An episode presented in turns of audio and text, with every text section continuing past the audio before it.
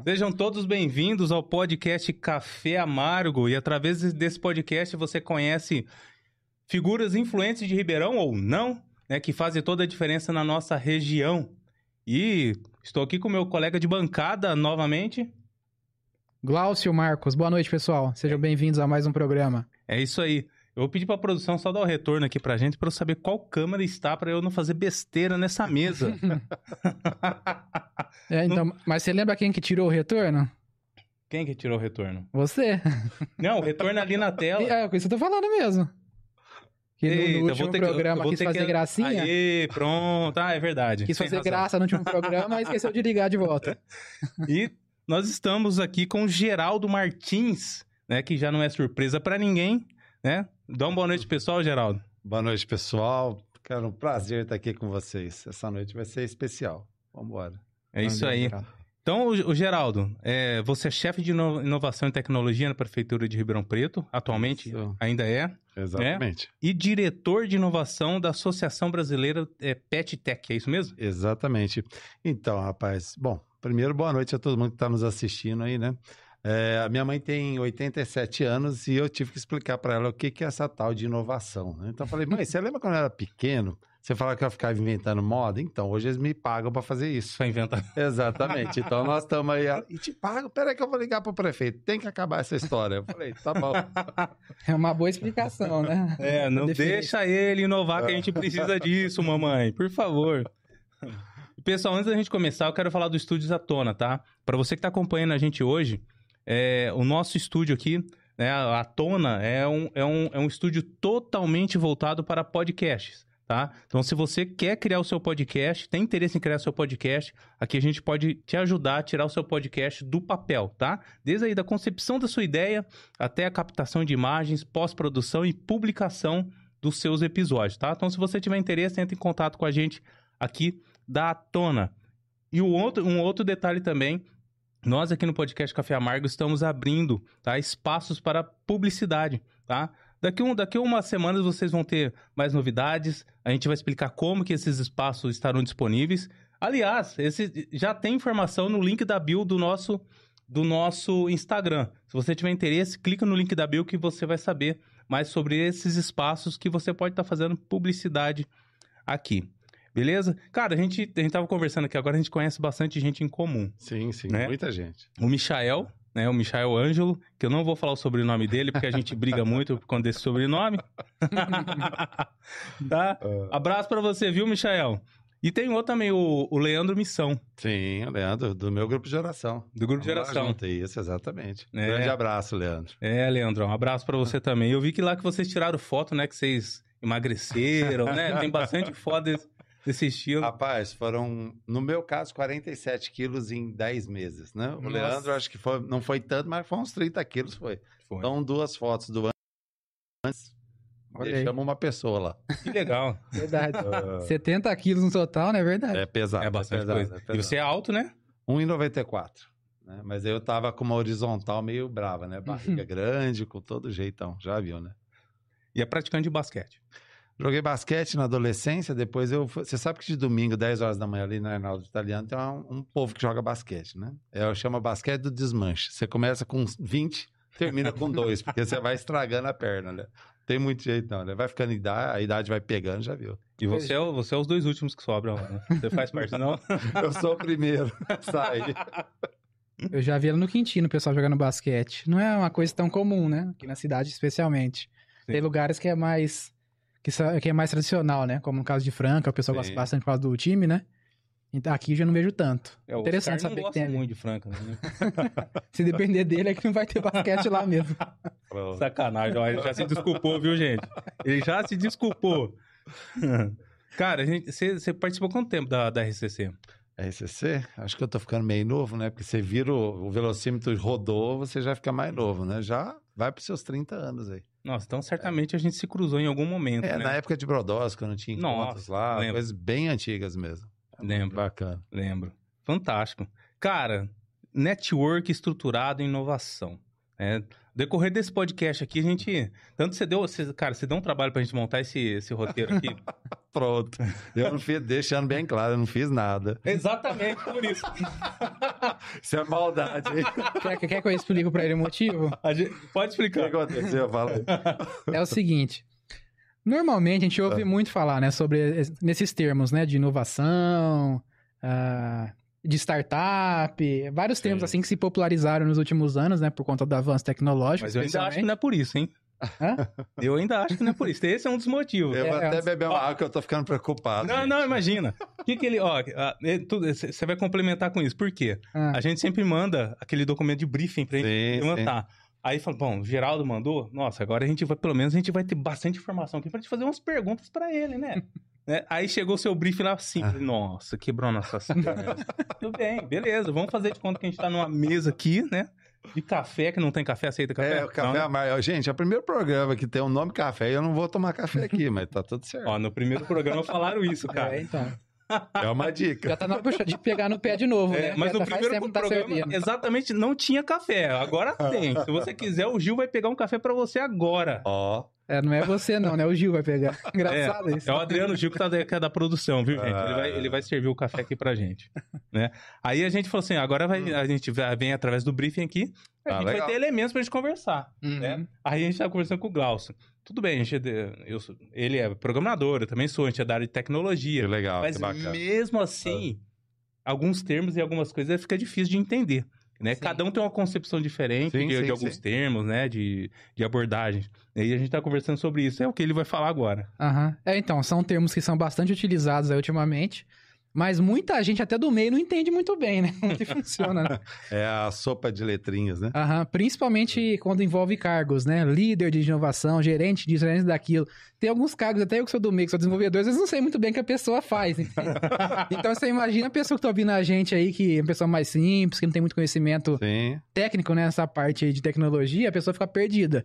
Né? Então eu achei interessante sua vinda aqui por isso também, né? Pra explicar aí, finalmente, Ó, o que, que você faz. Vou, vou te falar uma coisa, né? Eu, eu iniciei uma palestra no Rotary aí sobre tecnologia, profissões, essas coisas e tudo mais, e aí eu trouxe uma pesquisa da Universidade de Brasília, né? Então, pegaram todas as profissões que existem hoje e tentaram ver quais as profissões que teriam mais valor no futuro, né? Certo. Ah, você sabe que programador não vai ter muita chance, não, né? Mas psiquiatra e psicólogo, sim. Ah, Porque sim. nós, e não é brincadeira, nós estamos ficando doidos, né? Então, assim, é claro que eu estou brincando aqui, mas assim, de cada 10 pessoas, hoje 7 pessoas têm uma tendência à tristeza, se não à depressão.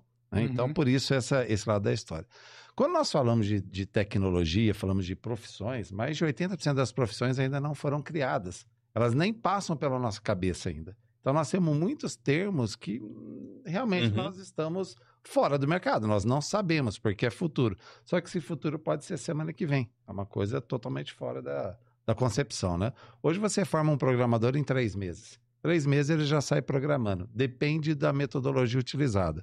Hoje você não precisa mais ter três, quatro, cinco anos de universidade para É poder é, entregar algum produto, né? Então é Sim. muito assim, né? Uma coisa que é interessante a gente falar, porque nó- nós, estamos falando hoje aqui de network estruturado e inovação. São coisas que parecem muito distantes e não são. Primeiro que inovação não é inventar moda. Claro que eu brinquei no começo aqui, foi o que eu tentei explicar para minha mãe de 87 anos. Vocês têm- Sim. Vocês têm que lembrar isso. Mas inovação nada mais é do que uma metodologia, uma sistematização para você chegar a algum lugar. Você não chega do nada, ah, tive uma grande ideia e agora eu Uhum. vou inventar e agora eu vou. Não, não é isso. Tá tudo errado. Normalmente nós não fazemos o básico. Nós não fazemos os combinados. Na programação é muito isso. Você tem que ter uma sistematização de números, de acertos tudo mais para chegar a algum canto. Então a inovação ela nada mais é do que a sistematização de processos para que você chegue a alguma situação que você vá modificar o status da situação que você tem. Então, e quando você fala de network estruturado, tem muito a ver com isso também. Hoje se fala muito em network. Ah, é lindo, maravilhoso. E agora? E você acha que network é sorrir? Deixa eu explicar uma coisa para vocês. Essa história de você ser muito simpático não serve para nada, sabia? Para o network não é essa a questão. O network, na verdade, é quando você passa a ajudar as pessoas. Quando você passa a ajudar as pessoas, tanto no- na área profissional como pessoal, e aí eu não estou falando de caridade, tá? Que também é importante, mas eu estou Uhum. falando de sistematização de processo de network. Eu vou te dar um exemplo, tá? Eu fui executivo da Brastemp lá atrás e eu achava que se eu desse muito resultado para a organização, eu estaria muito bem, eu subiria de carreira, tá? Tudo certinho. E não é bem assim, tá? E aí, quando eu descobri que eu perdi o crachá, da noite para o dia eu fui demitido, e é bem isso mesmo, né? Eu descobri que eu não tinha network, eu não tinha pessoas ao meu redor para me ajudar. E aí eu não estou falando para me acolher, pessoas para me ajudar profissionalmente Sim, mesmo, para indicar para uma, uma carreira, para qualquer Uhum. situação, né? E aí eu fiquei pé da vida na época, né? Eu falei, cara, eu construí uma carreira falsa, uma carreira sem base sólida, né? Falei, Uhum. como é que eu arrumo esse negócio? Aí eu fui ouvir esse tal de network, né? Network, primeiro, que você não precisa dar resultado. Network, se você precisa dar resultado, você precisa ajudar as pessoas a terem resultados. Então eu falei assim: quer saber de uma coisa? Então eu vou fazer um propósito, né? Então eu fiz o seguinte: eu vou ajudar duas pessoas por dia durante a minha vida inteira. Mas o que, que é isso? Né? Eu vou dar um exemplo básico. Eu entro lá no LinkedIn, eu vejo que você é um gerente de contas de, sei lá, de qualquer ramo aí, e aí eu vejo que tem uma vaga em outra empresa que é muito legal, eu conecto as duas pessoas. Agora você imagina o seguinte: você, você recebeu uma mensagem no seu LinkedIn lá por, pelo e-mail, dizendo o seguinte: ó, tem uma vaga. Ué, mas quem é você? Eu não estou te procurando, não estou entendendo, não estou procurando emprego, não estou fazendo nada. Então, quando você leva alguma coisa positiva para as pessoas, você tem esse retorno. Por que, que ele é estruturado? Se você fizer de vez em quando, ele não serve para nada. Ele serve só para um surto de alegria, né? Nossa, agora eu me relacionei com um monte de gente, troquei cartãozinho, até ajudei algumas pessoas tal. Não, você precisa ter uma estrutura diária, você precisa ter disciplina. A maior parte dos nossos sonhos viram pesadelos porque a gente não tem disciplina para entregar. Então, assim, só a gente fazendo a ligação das duas coisas. A inovação é um processo sistematizado para entregar alguma coisa. O network é quando você sistematiza a relação com as pessoas. A premissa disso toda é você ajudar as pessoas a se desenvolverem e a crescerem. Por consequência, você também está no bolo. É mais ou menos assim. Não adianta você ter um bando de amigo pobre. Você tem que ter um bando de amigo rico, porque você ajudou esses amigos e esses amigos aí sim vão comprar qualquer produto seu, qualquer serviço seu, e aí você resulta num network realmente estruturado e estratégico. Uhum. Estabelecendo vínculos, né? Vínculos verdadeiros. Então, essa história de vínculo verdadeiro é complicado, né? Esse negócio de conexão, né? Hum. O que que é um vínculo verdadeiro? É, é importante a gente falar sobre isso, porque tem muita falácia aí no mercado, né? Sim. Você não precisa ser amigo de ninguém, sabia? Para ter um vínculo. Mas você precisa ter algum objetivo em comum. Amizade é importante, Hum. mas você precisa ter um, um objetivo comum. Tipo, ah, eu quero construir um prédio. Tá bom, para construir um prédio, você vai precisar de um pedreiro, de um pintor, você vai precisar de um engenheiro e tudo mais. Você precisa ser amigo deles? Não. Não. Você precisa criar um ambiente favorável para que eles entreguem o melhor resultado. E aí, como é que você faz isso? Quando você permite que, que esses profissionais trabalhem de uma forma é, suave, uma forma agradável, uma forma, claro, que todo, todo trabalho tem por essência um esforço a mais. Você Uhum. tem que se esforçar, mas esse ambiente tem que ser extremamente produtivo, tem que ser extremamente saudável. Então, você consegue movimentar tudo isso né, no network estruturado. No network estruturado, você olha a pessoa e sempre olha para ela com fase a crescimento. Porque hoje, infelizmente, a gente vê mais os defeitos das pessoas do que as qualidades. Os defeitos eu prefiro chamar de limites. Porque todas as pessoas têm seu ponto de limite. Uhum. Então, quando você ajuda que elas ultrapassem esse ponto, você faz diferença na vida das pessoas. Aí você pode estar credenciado a ter uma conexão verdadeira com a pessoa. Uhum. Entendi. Amizade. Você fazer contratar por amizade pode ser um problema? Não, é uma solução. É uma solução. Você sabe por quê? A maior parte da, dos tombos que você toma na vida é, não são dos amigos, muitas vezes. São das pessoas que estão próximas, mas não são seus amigos, que são seus colegas. Uhum. Quando você identificar realmente uma amizade, qual é a base de uma amizade? A base de uma amizade é a fidelidade. E a fidelidade não te derruba. A pessoa pode não ter conhecimento suficiente para entregar o que você precisa. Porém, ela vai ter um esforço extraordinário para entregar porque ele é seu amigo. Uhum. Mas espera um pouquinho, Geraldo. Você acabou de falar de objetivo, de inovação, de metodologia. Eu entendi. Mas se não fosse assim, você já ouviu falar de justiça trabalhista? Não. Todos nós já ouvimos, né? De um lado ou de outro, tudo mais. Lá tá cheio de bons profissionais Uhum. processando as empresas. Agora, você já ouviu falar de algum amigo processando o outro? E eu não estou aqui questionando se está certo, se está errado. Não, a justiça está aí para isso mesmo. Tem hora que é necessária.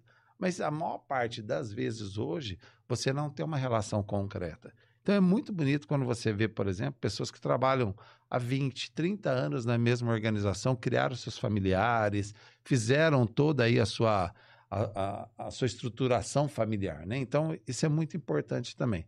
E aí, só para te responder, é, você pode contratar seus amigos? Pode, mas isso não é prioridade. Eles também têm que ter competências, eles Uhum. têm que ter virtudes também para que eles possam fazer isso. Mas isso não é impeditivo.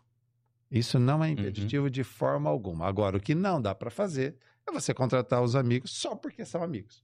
Se eles não tiverem nada para oferecer dentro da, do que você necessita para entregar o resultado da sua organização, aí não tem motivo. Faz sentido. E, e, cara, de onde, da onde saiu e tudo, toda essa sua ideia desse network? Como que você aprendeu tudo isso e de onde saiu a ideia? Porque você tá criando um grupo de empresários, foi, foi assim que a gente se conheceu, Sim, sim, sim. né? Como, como que você chegou a essa concepção e começou a criar isso? Tá, então vamos lá. É, o pessoal acha, só, só para o pessoal se localizar, né? Sim. Há mais ou menos um mês, acho que eu literalmente estava sem o que fazer. Literalmente estava sem o que fazer e tava, tava assim, meio assim, meio cansado de muita coisa que eu vejo por aí, né? O povo falando de network. Aham. Falei, deixa eu dar uma testada, né? Aí eu mandei a seguinte mensagem, gente, vamos criar um grupo para a gente fazer alguns eventos? E pus o link lá. Bom, da noite pro dia tinham 130 pessoas. Mas nós estamos falando em duas horas, três horas, já com 130 pessoas. Dessas 130 pessoas, para minha surpresa, estava você. Uhum. Eu também não sei por que que você entrou lá, mas você estava lá Hum. também, depois você conta para mim. Aí eu vi lá que tinham líderes pesados de, já de grupos de network sedime- é, bem, bem solidificados no mercado. Eu falei, mas o que, que esse povo tá fazendo aqui, né? Eu não estou entendendo. né? Eu só falei, vamos criar algum evento, né? E aí eu comecei a conversar com algumas pessoas. E eu percebi que sempre falta algo para o ser humano. O ser humano tem um vazio existencial absurdo. Ele acha que nada tá bom, né? E pelo contrário, se ele fizesse o básico do que ele se propôs, tudo estaria bom. Mas aí tá bom. Então criamos lá o grupo. No dia seguinte, eu fui lá e coloquei assim: vamos almoçar? Simplesmente assim, isso era nove e meia da manhã. Eu lembro disso. 60 empresários desocupados foram almoçar. E aí eu vi, um é dono de uma empresa com mais de 500 funcionários, o outro é não sei o quê, o outro é médico. Eu falei, mas gente, não é possível, né? Eu perguntei para eles pessoalmente, por que, que vocês vieram aqui? Geraldo, eu não sei, mas eu sei que você tem uma história. E aí vem a história. Lembra que eu falei assim, ajudar duas pessoas por dia? Uhum. Só que eu tô falando de 15 anos fazendo isso. Ah, já faz todo É, esse opa. tempo? Se nós fizermos essas. é, Ah, eu trabalhei na Brastemp em 2002 a 2004. Então você faz uma continha aí que você vai ver. Então são 15 anos sistematizando, olhando, ajudando as pessoas. Então esse é o momento da colheita. Essa é a diferença. Porque as pessoas não Uhum. sabem o que, que vai virar esse grupo. Eu também não sei. Nós vamos fazer juntos. Essa é a grande sacada. Nós não temos uma metodologia para isso. Nós vamos ouvir as pessoas e vamos fazer algumas coisas juntas. E tá tudo certo. E aí o que acontece? As pessoas toparam. E aí eu tô falando pessoas altamente influentes, né? Uhum. Não são pessoas altamente ricas. Não é isso que Sim. eu tô falando. Eu tô falando líderes em todos os segmentos. E isso é muito bacana, é muito importante. Desde pessoas que vão às favelas ajudar pessoas, até pessoas que ajudam os ricos que só têm dinheiro. Porque Uhum. o pior pobre é o rico que só tem dinheiro. Ele só tem dinheiro. Ele não tem felicidade. Então, quando você junta tudo isso, e foi muito interessante esse grupo, porque ali nós temos representatividade. É que eu não vou ficar aqui citando os grupos, né? Mas é assim. Uhum. É porque eu não vou fazer merchan pros outros, né? Vamos fazer pra gente aqui, né? De diversos ramos. De tudo que você imaginar tem lá e tudo mais, né? Eu encontrei com um amigo meu aí no shopping, e aí ele falou assim: eu já tô lá no teu grupo, né? Eu falei, mas o que, que você tá fazendo lá? Ah, eu não sei, mas eu acho que vai dar alguma coisa certa. Eu falei, beleza. É exatamente isso, cara. Então, é, eu até perguntei para algumas pessoas por que, que você tá no grupo, né? Antes de vir para cá, né? Porque Uhum. eu sabia que essa pergunta ia rolar, né? Eu falei assim: por que, que você tá no grupo? Ah, porque a gente achou legal. Ah, porque não tinha mais nada para fazer. Você mandou o link, eu entrei. Olha o perigo, manda o link, a pessoa entra e tá nem aí com a história assim. Já você não vai pedir dinheiro pra gente? Eu falei, não. Você vai pedir alguma coisa em troca? Não. Então eu chamo de pureza de negócios. Que hoje, no mundo dos negócios, está cada vez mais leviana essa relação das pessoas. Eu falo leviana no sentido de você não, não ter uma disposição de realmente ajudar as pessoas. Por que, que a maioria das pessoas entraram nesse grupo? Né? É um grupo simples de WhatsApp, com grandes lideranças ali. Elas entenderam que a gente pode ajudar mais pessoas. Eu tive uma reunião na semana passada com 15 membros do, do grupo, aleatório. Coloquei lá, vamos tomar um café? Aí surgiu 15. Vamos, vamos bater um papo, né? E a gente começou a olhar as empresas que estavam lá, né? Então a gente abriu assim: ah, o que, que a gente pode ajudar para essa empresa aqui, para ela crescer mais? Empresa que já fatura bem. Aí, aí um virou assim: ah, mas nós viemos aqui para ajudar os outros. Eu falei: então, você já vai sair do grupo. Porque veio aqui, você veio aqui por sua causa. Uhum. E na verdade o que nós precisamos fazer é olhar a causa dos outros. Então acho que a sacada é muito essa, né? Então tem muitos grupos de network aqui poderosíssimos em Ribeirão Preto, na nossa região também, extremamente respeitados, participo de vários deles e tudo mais, né? Nós somos só mais um, só mais um com o olhar de ajudar as pessoas. Me lembrou a história dos piolhos um pouco, né? Sim, faço Ma- parte. o Matheus contou aqui aquele dia que foi parecido. Ele criou, no caso, ele Sim. foi uma brincadeira, Foi, foi. mas depois falou: o que a gente vai fazer a partir disso, né? Milhares de pessoas aqui no grupo e aí acabaram, É, deu Dando ruim aqui direção. nesse grupo, né? Desafiando a mulher dele, deu ruim nesse grupo É. e agora. acabaram dando uma direção social pro grupo, que eles fazem lá os E eventos. é interessante, é, todo mundo tá esperando alguma coisa. Tá, tá. O que nós precisamos fazer, por que, que eu falo de network estruturado? Nós precisamos ter uma sistematização do bem. Se você faz o bem de vez em quando, e aí entre os piolhos, entre as borboletas, entre os grupos em geral e tudo mais, você não tem uma eficácia tão, tão forte assim. Então você precisa ter um processo para fazer isso todo dia. As Uhum. pessoas precisam de uma direção. Se você não dá uma direção para as pessoas, a gente se perde. Né? Se tiver uma catástrofe aqui em Ribeirão Preto, muita gente vai ajudar. No dia seguinte, ela não ajuda mais. Sabe, aquela história, vou na missa, levo uma nota de 100 reais e ponho na oferta. Beleza, não faça isso. Porque na semana seguinte você não vai levar nem um real, Uhum. nem dois reais. Então, o que mais importa é que a gente sempre esteja disposto a ajudar as pessoas. Tanto na parte, sim, de carência, de necessidade, mas profissionalmente. Cara, como é gostoso você ver as pessoas crescerem. Faça essa experiência. Aí eu convido o pessoal que está assistindo, nos assistindo aqui hoje, né? Escolha aí meia dúzia de pessoas que já estão bem, não, não pessoas que estão mal. Pessoas que estão bem e veja a sua capacidade de ajudá-las a crescer mais ainda. Se você tiver essa capacidade, você faz a diferença. Porque se elas crescerem mais ainda, elas vão entender que o jogo é ajudar cada vez mais quem está bem. Porque aí eu preciso entrar num detalhe. Eu sei que vocês não perguntaram, mas Manda eu, bala. Eu vou ter que perguntar. Olha, eu vou falar uma coisa para vocês. Quando pedem oração as pessoas que estão doentes, todo mundo reza, não reza? Não interessa a religião, mas reza. Criança que está no hospital, então a gente reza. E depois a criança fica boa, aí você fica xingando a criança que está berrando na missa, no culto, em qualquer lugar. Aí uma- Então, a gente faz tudo errado, cara. Então, por que, que eu estou dizendo isso? Nós somos muito bons na desgraça, com todo respeito à Uhum. palavra, mas assim, mas na vitória nós não somos, no sucesso nós não somos parceiros. Então, assim, é inverter essa chave mental, entender que as pessoas precisam se dar bem e nós precisamos que ter vitória com elas. Nós temos que torcer pela vitória e o sucesso das pessoas. Eu não sei se vocês já tiveram amigo que se destacou em algum momento, né? E aí o que, que acontece? Ah, tá roubando. Ah, deve estar traficando. Vixe. ah, deve estar fazendo. Cara, não é isso. Parece que é regra esse pensamento. Cara, É, o cara se deu verdade. bem. Ah, ele tem um dom. Tem dom nada, ele trabalhou, ele sistematizou, ele virou madrugada. E eu vou perguntar para os dois: vocês já choraram de madrugada por alguma situação? Claro. Não precisa entrar no detalhe. Todos nós. Claro. é Mas vocês já, vocês já sorriram pela, pela vitória de alguém nessa mesma Uhum. madrugada? Essa é a coisa mais difícil. E eu tô me colocando no, no bolo, Uhum. sabe? Nós não torcemos pelas pessoas. Nós torcemos por um time de futebol, nós torcemos por outras Por nós situação. mesmos. Por nós mesmos. Uhum. você vê que a gente se engana também, né? Ah, A gente, muitas vezes... Bom, mas enfim. Então, assim, a grande sacada aí... Não sou eu que inventei isso, não. Mas a grande sacada é você surfar na onda de quem está vencendo. O que que é surfar na onda? Não é se aproveitar. É você torcer para essa pessoa, ajudar cada vez mais essa pessoa, porque muitas vezes a pessoa está crescendo. Por exemplo, podcast de vocês aqui, eu, eu comentei. O lugar aqui é fantástico.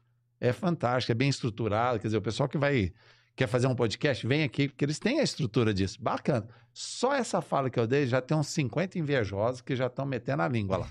É na mente, é verdade. Cara, o- o- é muito legal a estrutura de vocês aqui. Tem um padre, aí esquece de religião, tá? O padre Léo, é, que ele falava muito sobre isso, né? Que a inveja tem um negócio que chama o caruncho da alma, né? Sabe caruncho de, de Uhum. feijão, de Sei. que dá? Então, Aí o Roberto Tanus foi lá escrever um livro que chama isso, Inveja, o caruncho da alma. Procura esse livro na internet, lá vale a pena.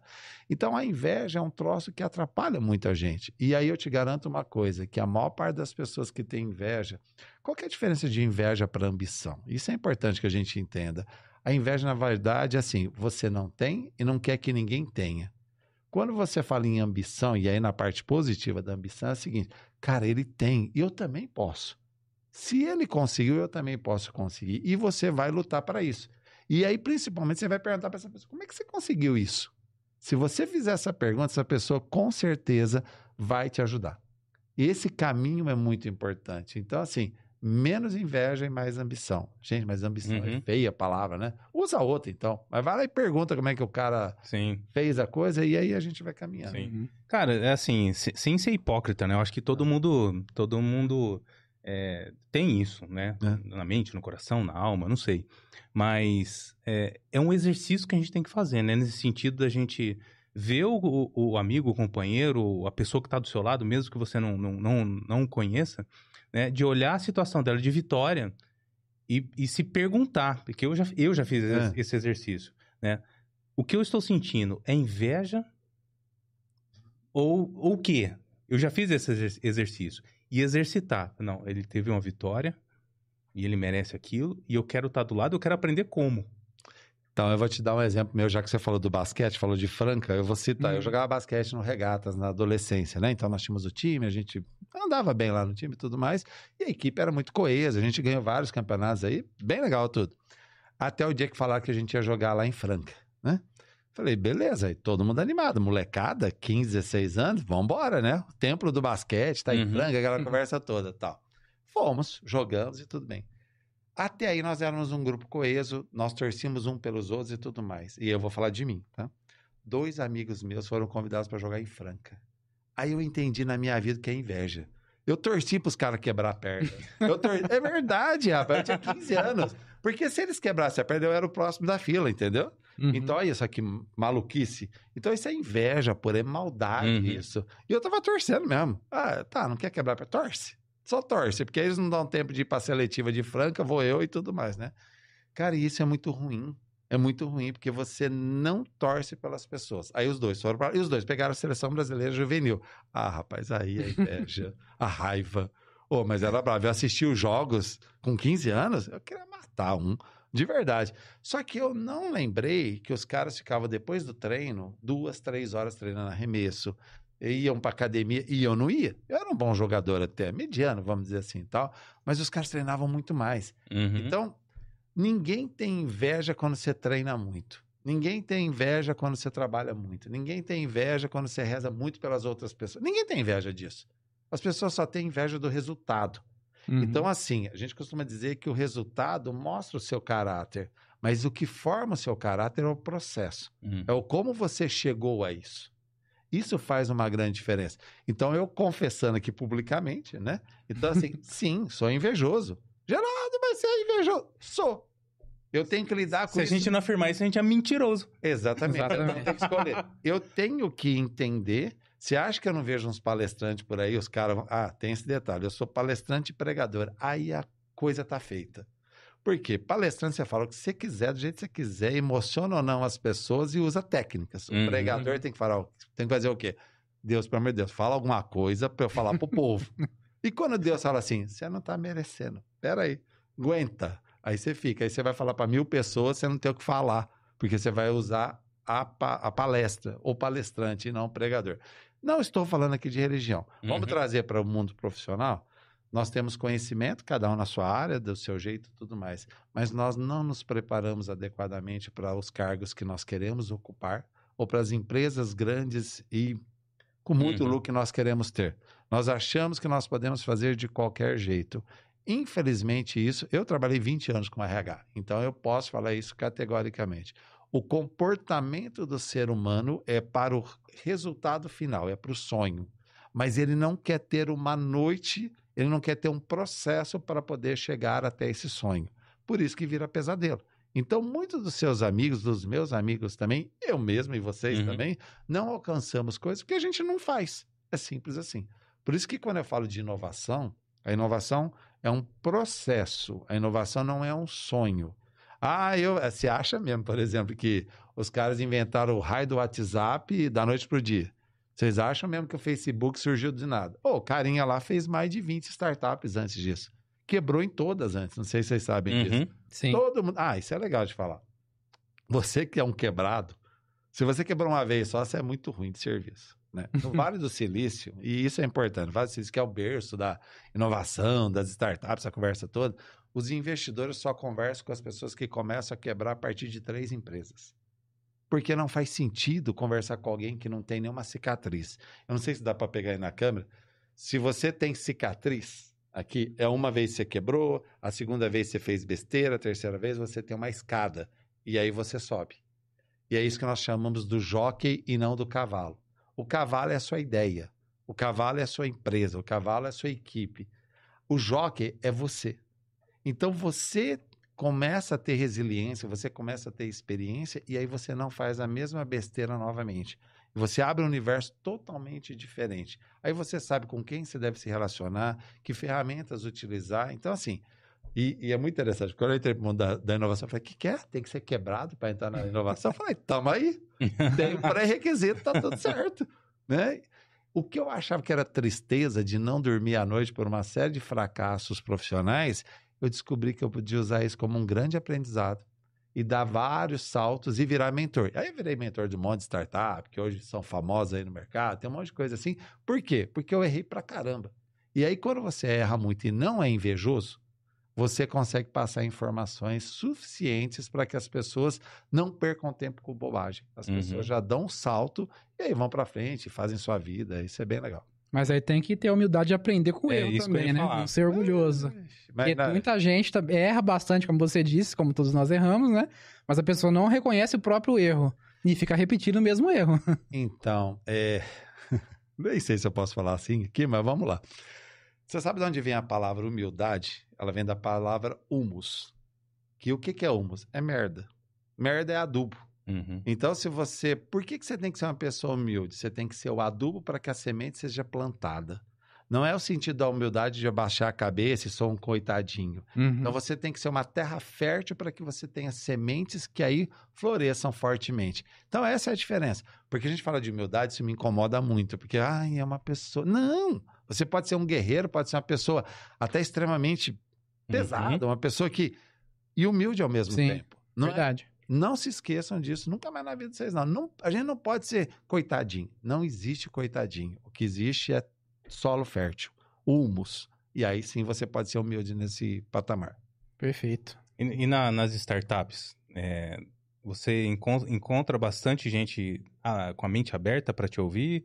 Existe resistência? Como, como, que, que tá, como que funciona? É, o ser humano é 100% resistente. Primeira né? coisa, explica o Sim. que é startup para a galera entender. O que que é uma startup? Tá, você tem, um, você tem um processo. Qual a diferença de uma empresa pronta, sedimentada, para uma startup? A startup é um processo que você vai validar no mercado. É alguma coisa. A base de uma startup é quando você vai solucionar alguma dor do mercado.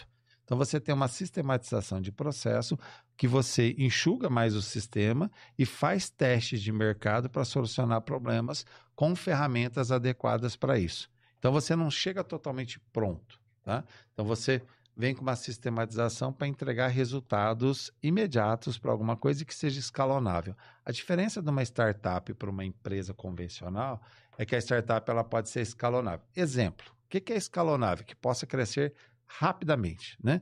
Então, assim, o WhatsApp é fácil. Você manda o link, entra lá, cresceu imediatamente. Uber, mesma coisa. Você Uhum. manda, o, manda o link, faz a inscrição, você cresce. Uma padaria, você consegue crescer imediatamente? Rápido, sem aporte financeiro? Na startup, você tem um aporte financeiro, sim, mas você não precisa consolidar prédios, consolidar uma série de coisas assim. né? Então, você consegue escalonar muito mais rápido, inclusive mundialmente. Existem as startups disruptivas. O que, que é isso? Que muda completamente o mercado. Eu vou te dar um exemplo agora, assim, que é, que é básico. Assim. Nós temos. Você tem sofá na sua casa. Uhum. O sofá, ele estraga, ele tem madeira, ele tem ferro, ele tem todas essas coisas. Agora, tem um que você, não sei se vocês já viram, que você vê, ele vem todo comprimido num vácuo. Aí você abre o, o, o- o plástico, Embalagem. Aí abriu a embalagem, ele infla sozinho, através de uma tecnologia, que ele vira um sofá melhor do que, que você tem na sua casa. Eu já vi colchão, sofá Então. nunca. O sofá, aí o que, que acontece? Mudou o mercado. Você não precisa de mais de marceneiro, você não precisa mais de nenhuma estrutura dessas coisas. Então a tecnologia logística também vem, logística muda completamente. Então você muda o patamar das coisas. Uma startup serve para isso. A startup é para trazer o bem para a humanidade, é para mudar o mundo. Não é para mudar o mundo mais ou menos. Não significa que é uma empresa que está se iniciando. Não, Não é isso. Não, você é que o princípio de uma startup é que você está iniciando uma ideia, né? Sim. Tive uma- E é interessante, porque tem vários estudos de Harvard que mostram isso, né? A sua grande ideia é mais de 100 brasileiros tiveram a mesma ideia no mesmo momento, no mesmo segundo, tá? E aí, só que aí tem mais 300, 400 chineses. E para o nosso... no mesmo momento. Você tá lá no banheiro, teve a ideia, tem uns caras fazendo. Aí nós temos problema. Os indianos, tem mil indianos tendo a mesma ideia que você. Qual que é a diferença de uma, de uma startup para outra aí? É quem executa, que é o tal do jockey. É colocar em prática. Por isso que a gente fala que a inovação está ligada imediatamente à startup. Porque você sistematiza o seu processo para entrega.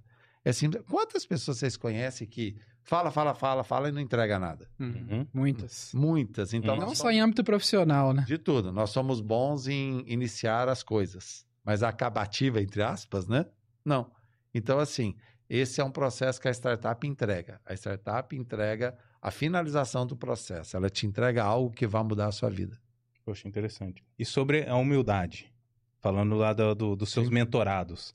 Você encontra muita resistência? Total. Mas você sabe, eu vou até citar um cara aí que é, é professor de uma grande universidade aí, né? Então ele é doutor, é pós-doc, é presidente da Associação Mundial de Robótica. Só não vou citar o nome, mas aí todo mundo já sabe quem é. Ele chegou na, na fundação que eu faço, que eu fazia parte como diretor, que é, que é o Founder Institute, que é baseado no Vale do Silício. E eu falei, mas o que, que você quer aqui, né? Porque você já né, tem um nível, ele ensina as pessoas, né, da, da universidade que ele está e tudo mais. Ele falou assim, não, é porque eu sei tanto, sei tanto, sei tanto, que eu não sei mais nada. Porque eu não sei colocar em prática o meu conhecimento. Então, eu preciso ter uma sistematização, um processo e, e ser mentorado. Porque você chega num estado da arte tão grande que você não precisa de mais nenhum retoque. Você não precisa de mais nada. E aí, quando ele falou isso para mim, porque a gente estava na banca, a gente podia desclassificar ou não, só para vocês terem uma ideia, no Founder, nesse ano, entraram, foram 800 inscrições. O que que é uma inscrição? Você entra no seu computador, aplica. O que que é aplicar? Você contar a sua ideia inteira. Primeiro, você contar o segredo. Então você conta tudo que você quer fazer por escrito. Vai para os Estados Unidos, eles avaliam, vem para cá, tem passa por 40 mentores, né? Então quem são os mentores? Ah, o diretor não sei da onde, o presidente não sei da onde, caras pesados, e tudo mais. E tem alguns bobos que nem eu no meio lá que só para disfarçar que eles têm que é a cota. Eles põem os mais fraquinhos no meio. Aí tá bom, só que desses 800 sobram lá uns 40 mais ou menos. E aí quando sobe esses 40, a gente coloca eles, põe lá, fala aí, fala da sua ideia. Cara, quando os caras vão falar, eles não tomaram nunca tombo na vida, tá desclassificado. Não quebraram nunca, tá fora. E por que que um professor doutor que sempre acertou na vida foi passou? Porque ele usou exatamente o termo da humildade. Ele falou assim: "Eu sei tanto, mas eu sei tanto". Eu falei, Até ele eu sei tanto, ele estava desclassificado. Quando ele virou e falou assim: "Que eu não sei o que fazer com o meu conhecimento. Eu vim aprender aqui". Então, cara, na hora que ele falou isso, ele levou e foi embora, né? E ficou conosco, né, obviamente. Isso pode ser o problema de, de, de muitas empresas, né? Não no caso, ah, sei tanto, sei tanto. Hum. Mas assim, existem muitos empresários que são competentes no que fazem, né? Que às vezes tá... concentra tudo neles, Tá? né? E eles mesmo não conseguem sistematizar a sua empresa, até mesmo para delegar. Tá? Você já pegou algum, alguma coisa nesse Sim, sentido? Sim, em vários casos, mesmo porque, na verdade, o, o problema começa com o próprio dono. Uhum. Porque ele começa pequeno, de repente ele cresce, ou ele é herdeiro também, e aí ele acha que ele é o, né, o rei da história. Isso começa daí.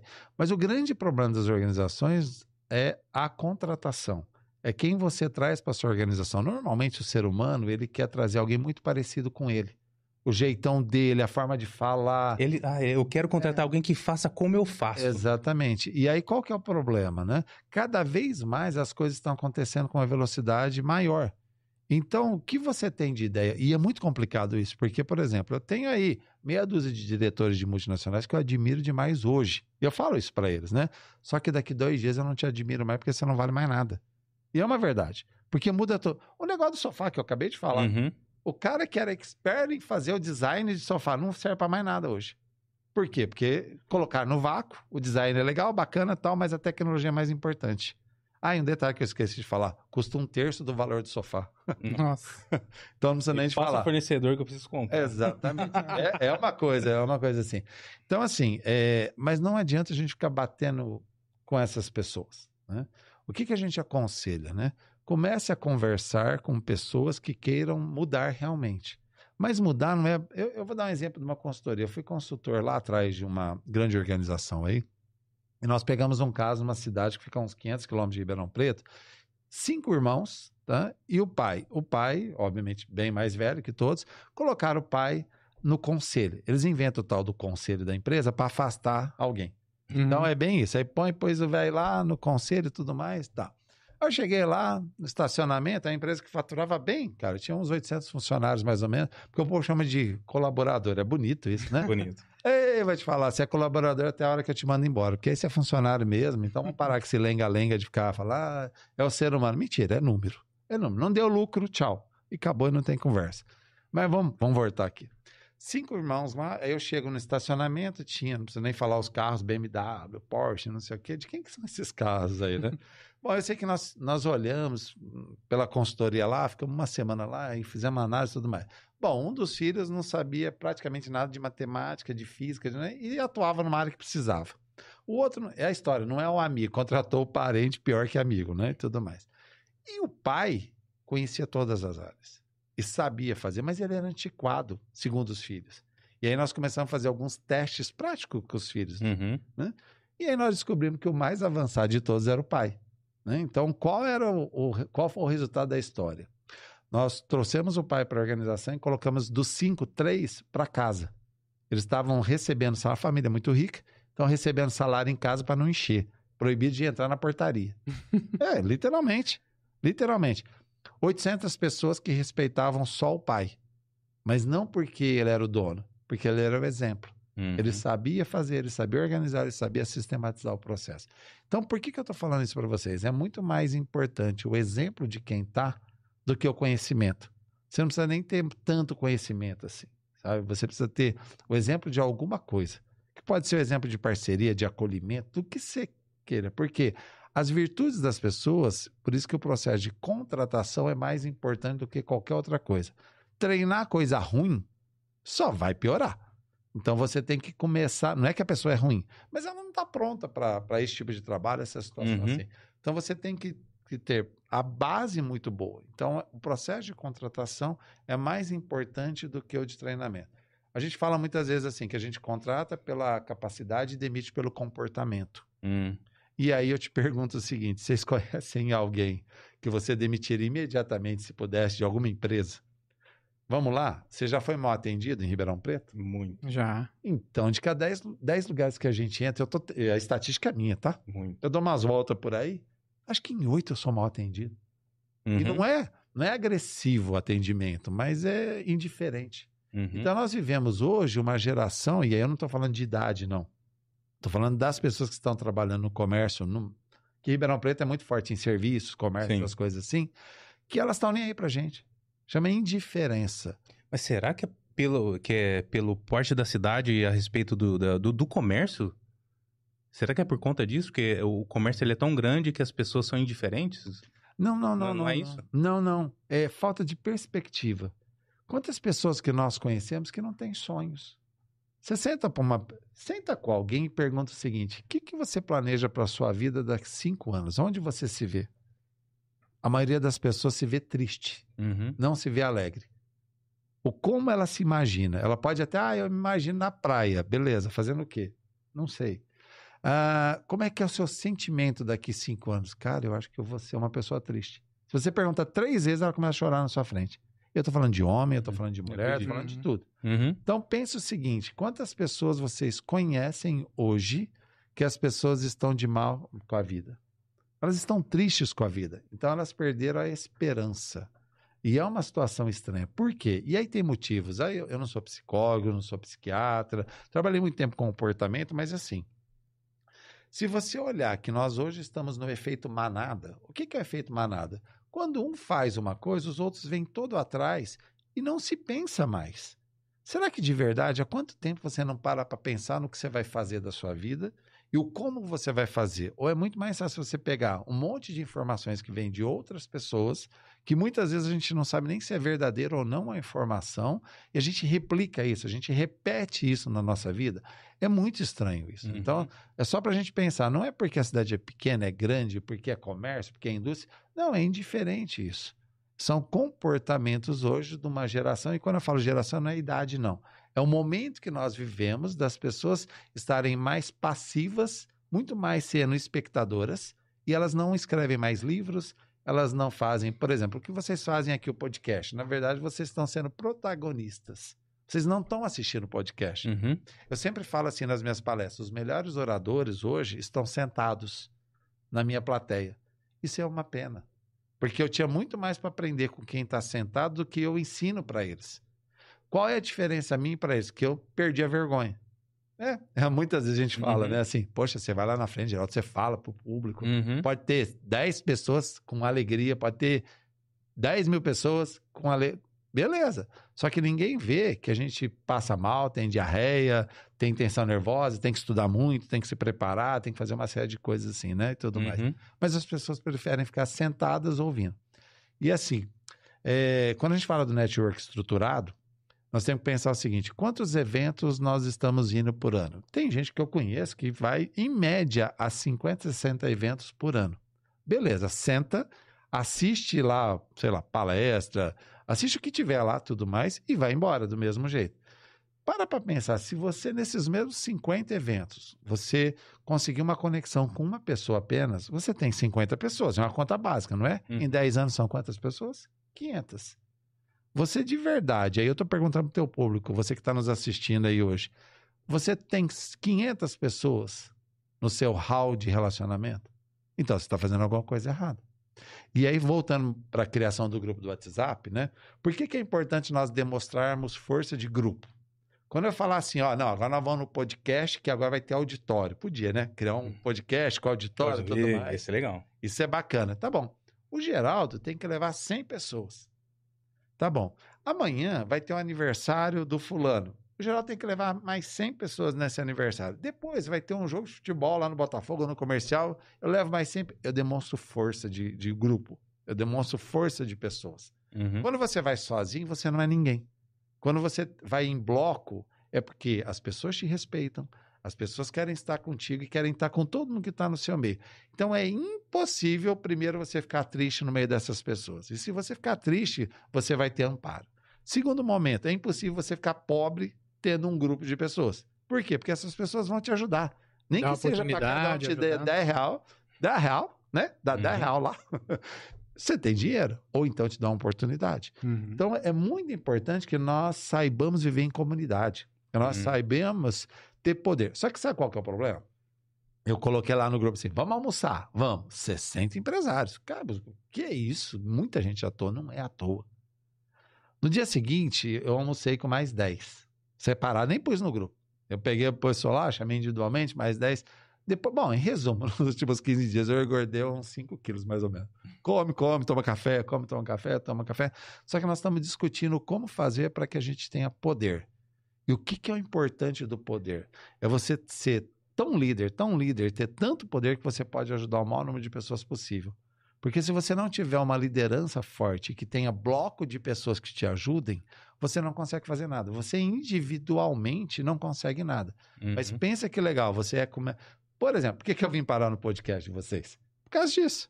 Simplesmente sim, porque nós juntamos gente, né? Gente, mas é muita gente à toa, gente. Juntar gente para bater papo, pra conversar, mas para criar conexões. Sim. Então, essas conexões, que são conexões verdadeiras, elas te garantem não hoje.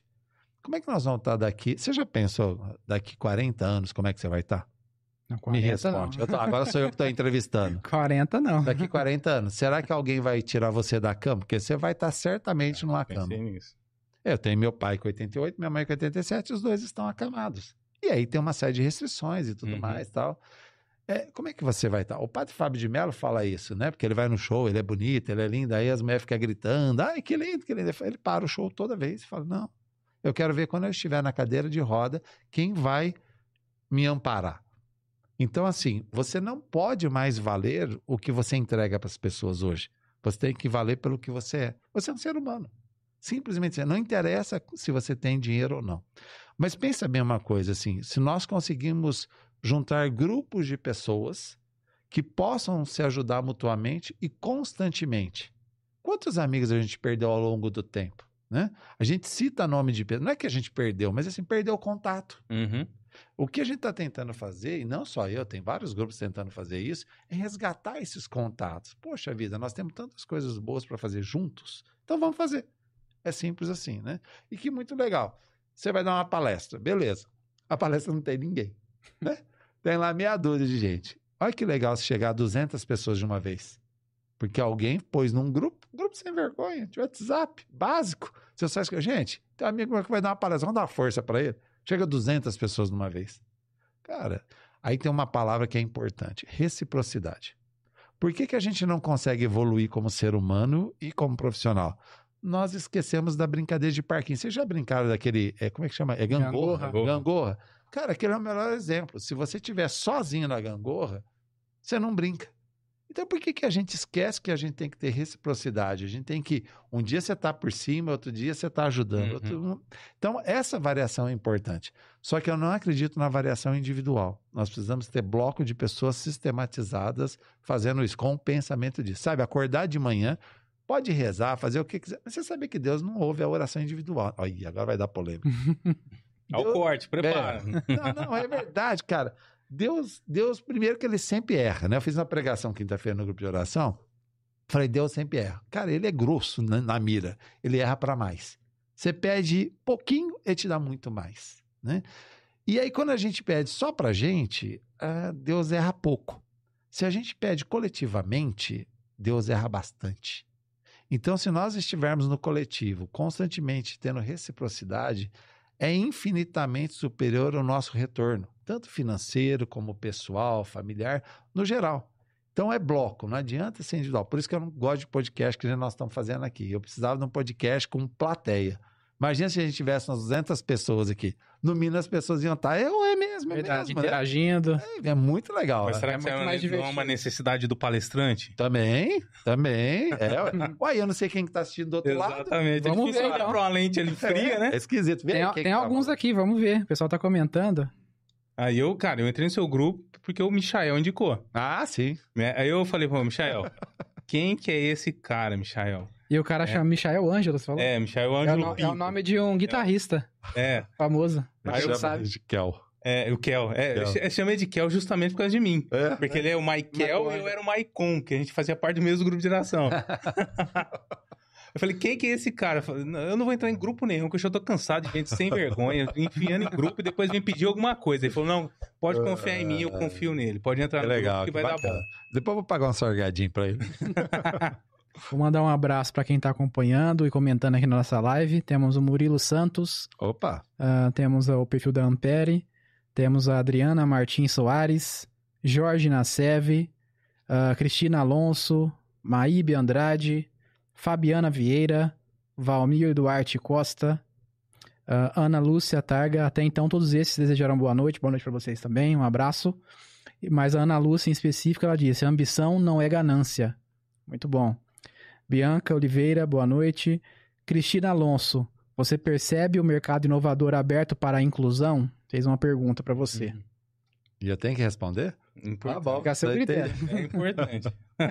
É, aí assistindo conosco aí tá o Jorge Nassef e também a Tônia Coelho, né? A Tônia, ela é conselheira da causa autista, tá?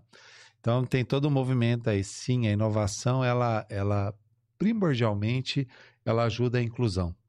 Por que acontece? Como você vai para uma sistematização, de processos, o autista ele precisa de uma sistematização. Ele não pode ficar sem esse processo de sistematização. Então, as startups olham para isso também. Vou te dar um exemplo. Nós tivemos um hackathon. O que, que é o Hum. raio do hackathon? Só para o povo entender, né? É um evento de três dias, né? Que 24 horas rodando, né? Uhum. Então, sexta, sábado e domingo, nós fizemos dois hackathons aqui da NASA, né? Porque a gente é chique, já que vai chutar o balde, já chuta lá. É o Cleiton Guimarães que fez isso daí lá pelo Founder, ele tem toda uma história aí, né? E aí o que acontece? Você traz problemas e aí as pessoas têm que resolver os problemas. Mas nas equipes, quem que tá na equipe? Ah, tem um que é cozinheiro, outro que é programador, outro... Gente, é multi, multidisciplinar e tudo certinho, tá? Então você tem que solucionar o problema das pessoas, só que baseado na tecnologia. Quando você entra na inclusão, no geral, nós temos muito a aprender com as pessoas de inclusão. Por quê? Essas pessoas, elas pensam completamente diferente. Especificamente, a filha da Tônia e do Jorge, a Cissa, ela aprendeu japonês sozinha. A menina tem 11 anos. Você sabe, não sei nem o português. A menina aprendeu japonês sozinha. Vocês têm noção do que é isso? Caramba. E ela é autista. A Cissa aprendeu a falar através da música. Ela não falava, né? Ela aprendeu, começou a cantar. Isso chama-se neuroplastia cerebral. Hum. É bonito o nome, né? Olha que bonito. Quer dizer, o cérebro tem flexibilidade. Foi provado. Antes você achava que o cérebro não mudava, ele só morria. Uhum. Hoje não, hoje já se entende pela ciência que o cérebro tem essa adaptação pesada. Então ela aprendeu a falar através da música. Ela não falou como nós falamos.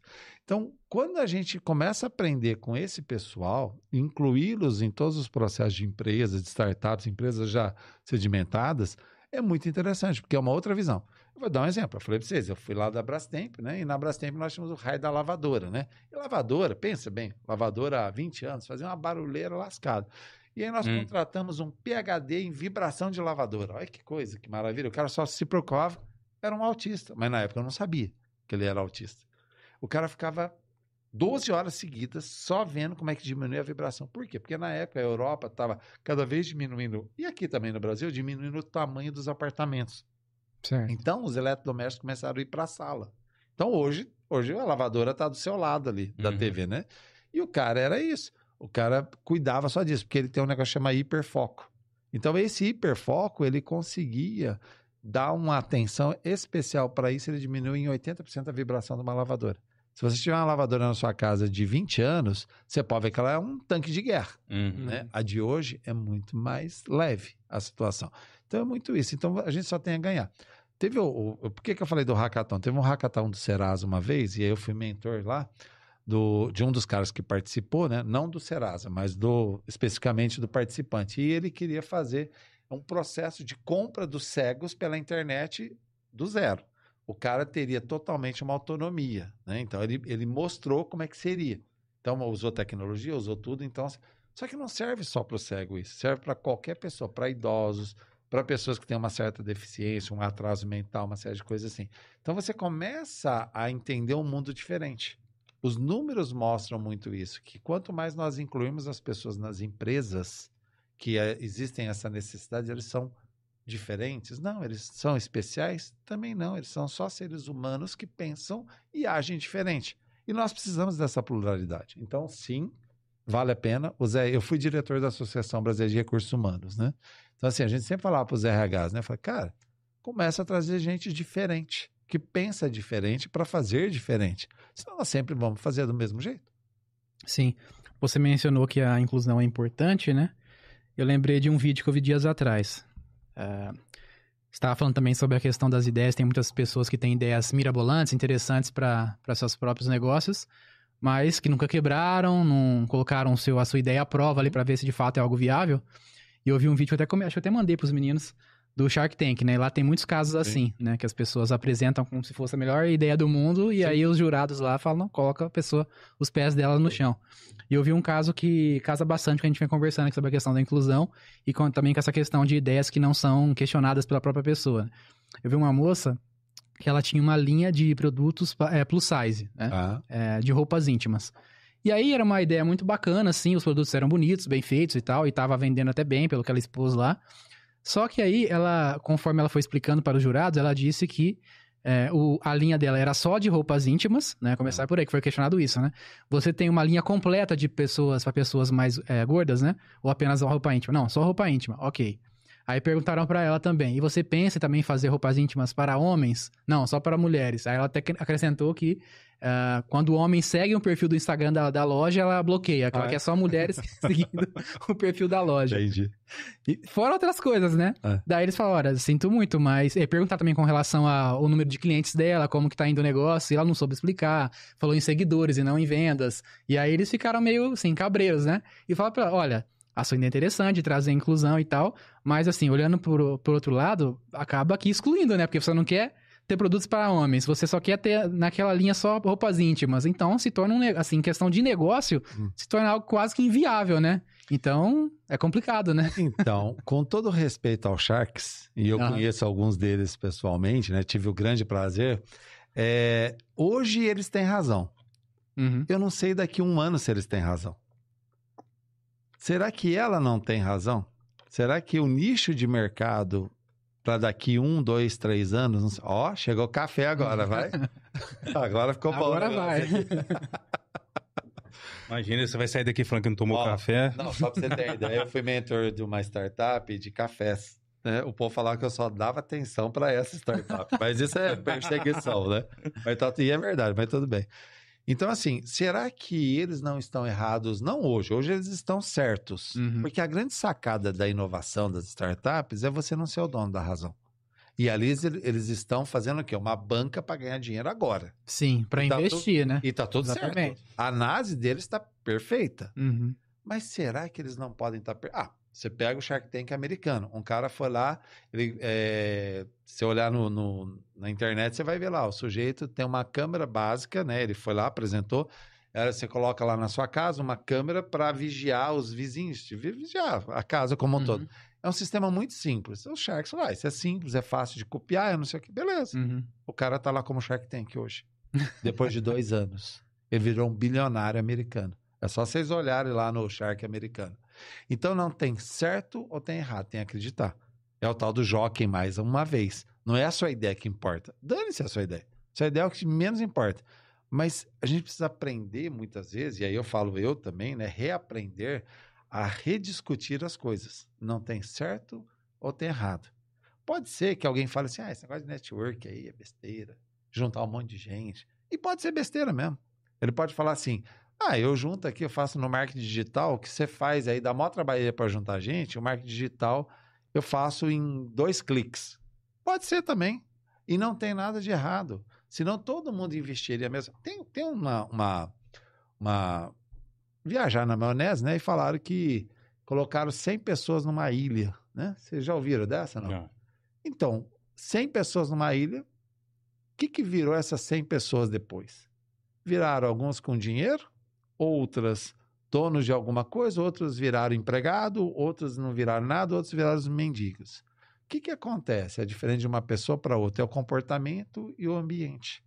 Então, muitas vezes, nós precisamos pensar nisso. Será que o ambiente que nós propiciamos para os nossos filhos, para os nossos amigos, para a gente mesmo, está saudável? E aí eu quero hum. falar uma coisa muito clara com vocês, que não é legal de falar, mas é importante mais de 80% do que vive perto de você hoje, ambiente e pessoas, não serve para o seu crescimento. É só você olhar. Dá uma olhadinha na lateral de um lado, lateral do outro. Pensa, dá uma olhada no seu marido, na sua esposa também. Será que vale a pena mesmo para o seu crescimento? Aí o povo vai falar: quê? Calma, calma. E aí nós não podemos confundir. Uma coisa são os amigos para um relacionamento de amizade e tá tudo certo. Outra coisa são, são os profissionais, amigos, para o crescimento profissional. Nós não precisamos misturar essas coisas. Então, os ambientes são saudáveis. Agora, o que não é saudável é provado cientificamente. Se você ficar perto de uma pessoa negativa durante meia hora, você vira um pessimista. Experimenta fazer isso. Você já, já sentou com alguém, ficou meia hora, a pessoa só reclama da vida, mas de qualquer coisa.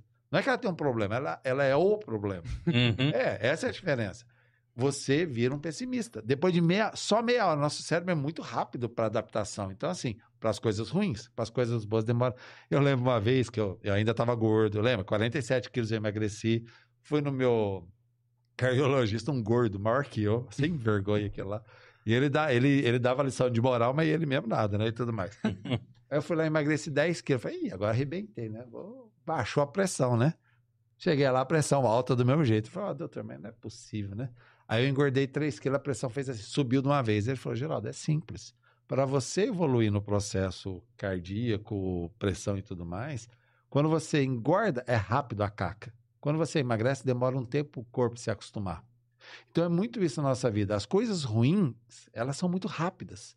Então nós não podemos mais perder tempo. Você sabe que a coisa mais difícil do ser humano é falar não para alguém. Uhum. Porque você tem que falar não para o amigo, para o parente, para a esposa, para o marido. E é um saco falar não para os outros. Porque você tem que justificar, tem que ser o quê? Você já fez cara de paisagem? É só você fazer cara de paisagem. Você não precisa nem falar. Só não fala. É simplesmente assim. Você não detrela. Não adianta, por exemplo, você querer provar o seu valor para quem não quer te ouvir. É muito complicado isso, porque se as pessoas não querem te ouvir, não é o seu público. Você tem que ir para outro lugar. Você está no ambiente errado. Nós somos só em Ribeirão Preto, assim, circulando de pessoas aqui, passa de um milhão e meio, dois Uhum. milhões de pessoas circulando, né? Sim. Fora os habitantes oficiais e tudo mais. Será que você não achar ninguém melhor, ninguém que vai te ouvir, ninguém que vai te atender melhor? Então é muito mais a gente procurar os ambientes saudáveis, é que nós nos acostumamos com o pessimismo muitas vezes. Então nós temos que falar não para isso também. É muito nessa linha. Vou tomar café, aproveitar. o, o, Geraldo, falando sobre. A gente falou sobre atendimento, né? Sim. É, eu converso muito isso com o meu irmão, o Herbert.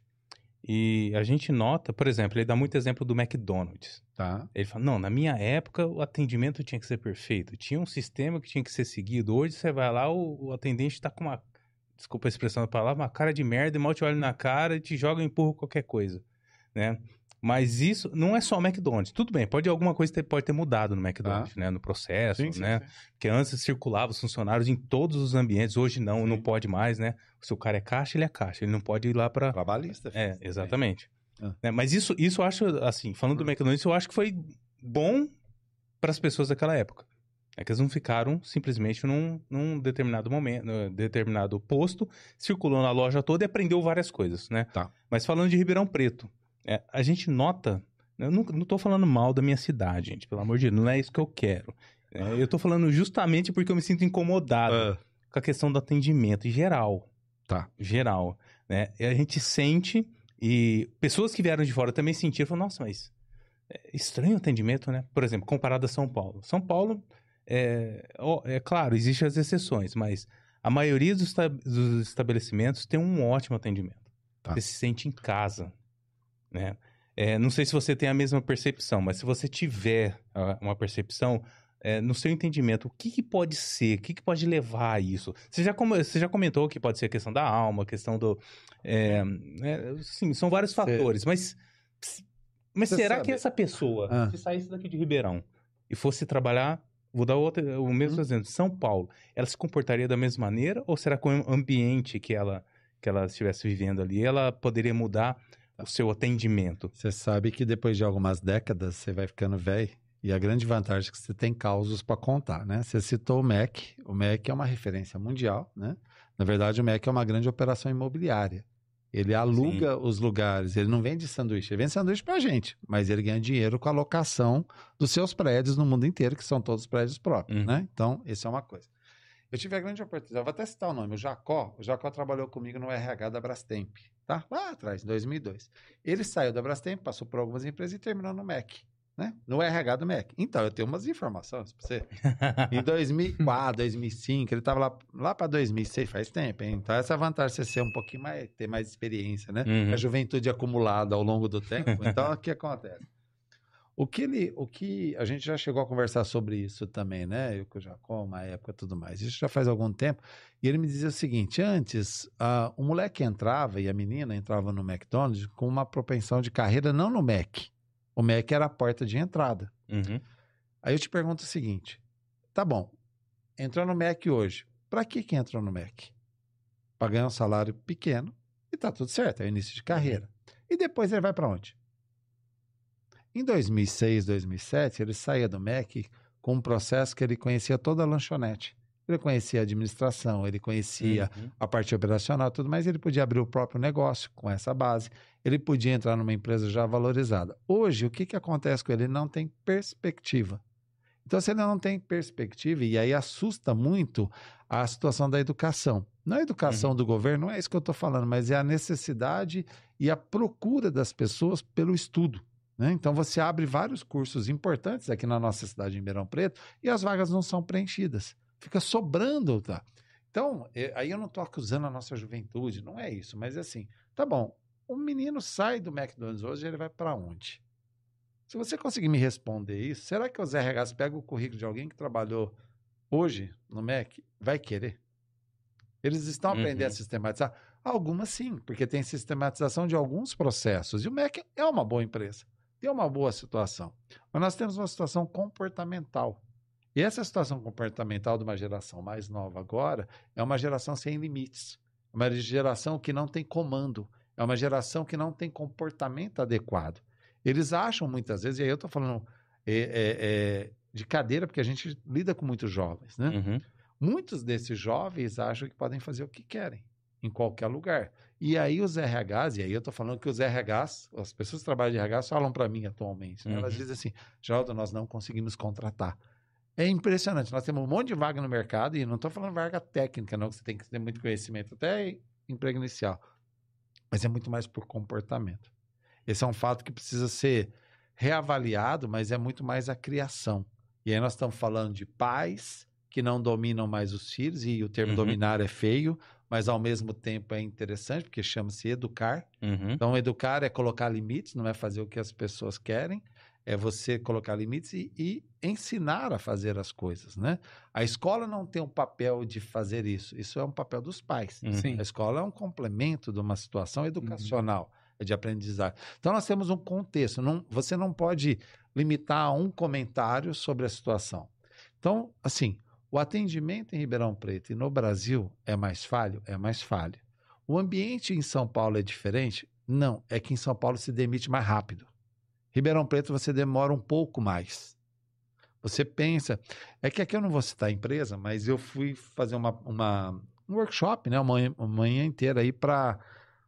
Não vou citar o número, porque senão também vai ficar muito na cara, mas Sim. um certo grupo de gerentes aí, tudo macaco velho, tudo cara com mais de 20 anos de mercado, que sabe vender, sabe fazer tudo mais, e eu fui chamado para dar um ferro nos caras. O resumo é esse. É uma empresa que só faz empresa, só faz palestra motivacional e vira que não estava dando certo, as vendas estavam caindo. Aí chamaram eu para falar umas verdades para os caras, né? Aí você vai ver, os caras sabem fazer. Eles sabem o que precisa fazer num processo de vendas para entregar resultado. Só que eles estavam cansados, eles não queriam mais fazer, não sei, deixaram de fazer. E aí nós fomos listando as coisas que tinham que fazer, né? E eles não faziam mais. Então, agora você imagina os nossos jovens que não têm o caminho para saber o que fazer. Então, só voltando, São Paulo demite mais rápido, Ribeirão Preto é mais tolerante. Talvez seja por falta de opção. Se Sim. você conversar com as empresas, São Paulo tem fila de gente. Aqui também tem fila, mas tem fila. Se você for no Mas tem mais gente, né, São Paulo? Exatamente. Se você. Não, mas, mas Ribeirão, por exemplo, tem os, os titulares de mutirão de emprego. Você já viu isso? Uhum, Vai na vi. fila do mutirão e filma uma vez. Daqui um ano tá o mesmo povo. Tô falando sério. Verdade. Pensa, pensa. Dá, dá uma batida. Qualquer mutirão. Pode ser de mercado, pode ser da prefeitura, pode ser de qualquer lugar.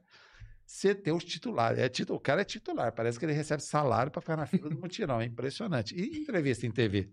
Se você pegar uma TV e começar a ver, os caras sempre dão a mesma entrevista, porque fala bem até, sabe? Aí o repórter vai lá e entrevista o mesmo cara. Mas peraí, eu vi esse cara no ano passado. e é, uma- é um fato. E aí vai dar trabalho nas, nas organizações. Então, assim, te respondendo, tá? Não, Ribeirão Preto é um ambiente extremamente saudável. Qual é o problema? O problema é que a gente toma pouca decisão rápida. Nós chegamos a um ponto da humanização do emprego e do trabalho que aí nós confundimos as coisas. Você é pago para entregar resultados. E o seu resultado for você sorrir para o seu cliente, você tem que sorrir. Uhum. Você pode ter chorado a noite inteira, mas no seu trabalho você coloca a máscara de trabalhador. Ai, aí vai a polêmica de novo. Ah, mas nós temos que dividir, separar a vida pessoal da profissional. Deixa eu te explicar uma coisa, meu amigo. Você é contratado para entregar uma coisa. Você não é contratado para ser lá um berçário para você. Uhum. Então, não interessa como você está. Você precisa respeitar a empresa que você está, abençoar essa empresa. Uhum. O povo fala mal das empresas que trabalham é absurdo, tá jogando maldição contra ele mesmo. Então, assim, só para a gente pensar, né? Você é. Pa... Ah, mas agora você acha que a gente é escravo? Não, não é escravo. Tem jornada de trabalho, tem um valor que você. Ah, mas eu ganho pouco. Problema seu. Vai estudar, vai se preparar, vai organizar para outra coisa. Ou vai abrir seu próprio negócio. É melhor abrir um negócio que você pode ganhar dinheiro. Abre uma startup que você pode ficar bilionário. Né? E pode quebrar também, não tem problema nenhum. Mas é assim: é... vida pessoal é importante? Sim. Quem tem que cuidar disso? Olhar o ambiente? Os líderes. Né? Que aí é outra polêmica, né? A maior parte dos nossos líderes, quer dizer, dos nossos chefes, gerentes, não estão preparados para serem líderes. Eles não estão prontos, eles estão prontos para deixar as pessoas fazerem as coisas. Isso é um problema. Uhum. O líder não é para deixar, não é para ser bonzinho, não é. Não, meu amigo, nós temos o que fazer na empresa, nós temos metas para entregar, nós temos sistematização e a regra aqui é essa. Se, se no nosso McDonald's de Ribeirão a regra é sorrir, é sorrir. Você não está disposto a sorrir, muda de emprego. Ah, mas Geraldo, você está sendo muito radical. Eu não estou sendo radical. Você precisa fazer com que a sua empresa dê lucro. E para dar lucro, você precisa sorrir, mesmo chorando, fala. Ah, mas estou com problema de saúde grave. Ótimo, você afasta. É simples assim. Você tem as prerrogativas da lei para que você seja cuidado. Né? Claro que eu trabalhei em empresas que estavam classificadas entre as melhores para se trabalhar. Né? E qual que era o grande segredo ali? Não era ser bonzinho. Metas claras, objetivos claros, comunicar direito, principalmente, falar pro, pro tal do colaborador, que eu não sei mais se é colaborador, se é funcionário, falar assim, meu amigo, nós temos que entregar isso daqui. Se nós entregarmos e tivermos tal resultado, você ganha isso, isso, isso, e nós ganhamos isso. Uhum. Beleza? Tá combinado? O problema é que nem o chefe e nem o subordinado combina direito. Então, quando você não combina a situação, ninguém, eu não entrego, mas você não me pediu para fazer isso. Até para cobrar depois é complicado. É, você vai cobrar o quê? Você cobra percepção do dia, é uhum. sentimento. Uhum. A pior coisa no mundo do trabalho é o sentimento. Aí eu acho. É bonito. Outro dia eu fui dar uma palestra, né? Não posso falar o lugar porque senão eu vou dar um tiro no pé, né? Me deram um tema pro raio da palestra, né? E eu não falei nada do tema. Eu falei outros assuntos. Mas o povo chorou, povo riu, aplaudiu. Aí vieram, Falei, cara, eu não entreguei nada do que me pediram. Mas eles acharam lindo. Vocês lembram do Dorico Paraguaçu? Do Sucupira? Sim, hum. lembro. Pra quem não sabe, era um seriado aí e tal, que tinha um político que ia lá, falava palavras bonitas, e falava, falava, falava e não falava nada ao mesmo tempo. Daí todo mundo ficava, nossa, né? Às vezes toca alguns trechos na CBN, já ouvi também. Exato. Aí o que, que acontece? Essa é a nossa sociedade. A gente fala um monte de coisa que não significa nada, a gente não entrega conteúdo, e aí as pessoas acham bonito ainda. E isso é ruim. E aí nós nos enganamos. E aí a gente fala de colaboradores, falamos de, de chefes, nós falamos de líderes, mas nós não falamos de nada. Então, na verdade, uhum. assim, o processo de comunicação é o grande elo, é o grande problema. Não é o que nós temos, se é a cidade, se é o ambiente, é a comunicação que não está bem feita. É o processo de comunicação. Essa, essa é a jogada nesse processo de comunicação pode chegar ao ponto de se, é, se assinar escrito mesmo no papel o que está, o que foi combinado, o que foi pedido? É, esse é um processo de avaliação, né? É, que na, em algumas boas empresas se faz isso, né? Então você a cada seis meses, né? Você senta com o funcionário, você tem um objetivo macro da organização, né? Uhum. Ah, nós queremos atingir X coisas, tanto mercado, isso, tá bom. Para fazer isso, o que, que a gente precisa? Precisa fazer isso. Cada departamento tem a sua função e o que precisa entregar. Deixa eu falar uma coisa para você. Isso é a maior mentira da face da Terra. Os gerentes não querem fazer isso. Os subordinados não querem fazer esse raio desse papel. Porque ninguém cumpre. E na hora de você assinar, você está dando uma prova. Eu não posso ser mandado embora, não pela lei, mas uhum. pela moral mesmo interna. Se eu cumprir, e eu já vi isso muito acontecer em várias organizações, você escreve o um negócio, é isso aqui que eu tenho que entregar, beleza, vou me esforçar por isso, vou estudar isso, vou fazer isso, entreguei, aí você é demitido. E aí? Você explica como isso? Você não tem como explicar. Então, o combinado, mesmo escrito, não funciona. Então é muito melhor, e aí a gente fala de ambiente empresarial, é muito melhor que a cultura seja mais forte do que o juridiquês que a gente fala, né? Então, assim, é uma empresa que realmente cumpre o que fala. É só você chegar lá na cozinha da empresa, né? Na, onde tem cafezinho e pergunta. Que é a famosa rede peão. Sim. Uhum. Cara, aqui, como é que é a tua empresa? Se o cara der um sorriso, você já sabe que é caca. Você já sabe que é um problema. Acabou. Se eu falar. Acabou, acabou. É isso mesmo. Então, assim, é, é, e não tem nada de errado, porque nós estamos falando de seres humanos. O, o, as empresas, simplesmente, elas são reflexos da sociedade. Então, a sociedade tem gente feliz, gente infeliz, gente que quer trabalhar, gente que não quer trabalhar, tem de tudo. Então, a reflexo, a grande maestria de tudo isso é você saber lidar com cada uma dessas coisas que oscilam com o passar do tempo. Isso é muito assim. Tem uma empresa que eu trabalhei que ela colocava um quadro na parede lá que você chegava e falava como é que você estava no dia. Então, aquelas carinhas assim, né? Alegre, mais ou menos, puto, sei lá, qualquer coisa. Assim. Eu já passei por uma assim já. É, então. Na minha e baia aí? tinha essas carinhas. É, então. A minha então. tava sem puta. Então. não fale comigo. Assim, ó, não conversa, não fala. Cara, de verdade, já que você já trabalhou numa assim, tem hora que eu falo umas besteiras, mas vamos Vou lá. falar. Isso é mentira, cara. Você acha que alguém tá preocupado como você tá se sentindo? Você que não bata a sua meta ali Sim. no dia que você vai ver só. Cara, esquece. Ah, vira piada. Exatamente. No, no, no, no meu ambiente virou piada. Exatamente. Então, não, não é isso. Mas aí tem um detalhe: tem os gráficos que. Esse gráfico é bem legal, assim, né? Você tem que dar o seu melhor conforme você está no dia. Então, assim, ó, eu tô puto, tô ruim, tô, tô o que for, eu tô lá embaixo. Mas dentro disso, o que, que eu consigo fazer de melhor? Aí, não, outro dia eu tô feliz, alegre, tô cheio. De... O primeiro dia do pagamento, todo mundo tá rico, né? O segundo já ferrou, né? Mas no primeiro, tá todo mundo feliz, tá todo mundo alegre, tal, tal. Então, você dá o seu melhor aqui. A vida é uma oscilação. E aí as empresas e as pessoas não percebem isso. Elas acham que elas sempre têm que estar sorridente. E não é assim. Tem dia que, por exemplo, que o podcast é muito legal. Tem dia que você quer parar o podcast no meio do caminho. Tomara que não seja hoje. já tô... Não, já passamos por isso. Eu já estou começando a ficar com medo aqui desse podcast, mas tudo bem. Mas é assim, cara, então essa oscilação da vida, se ela for sempre uma constante, a gente morreu.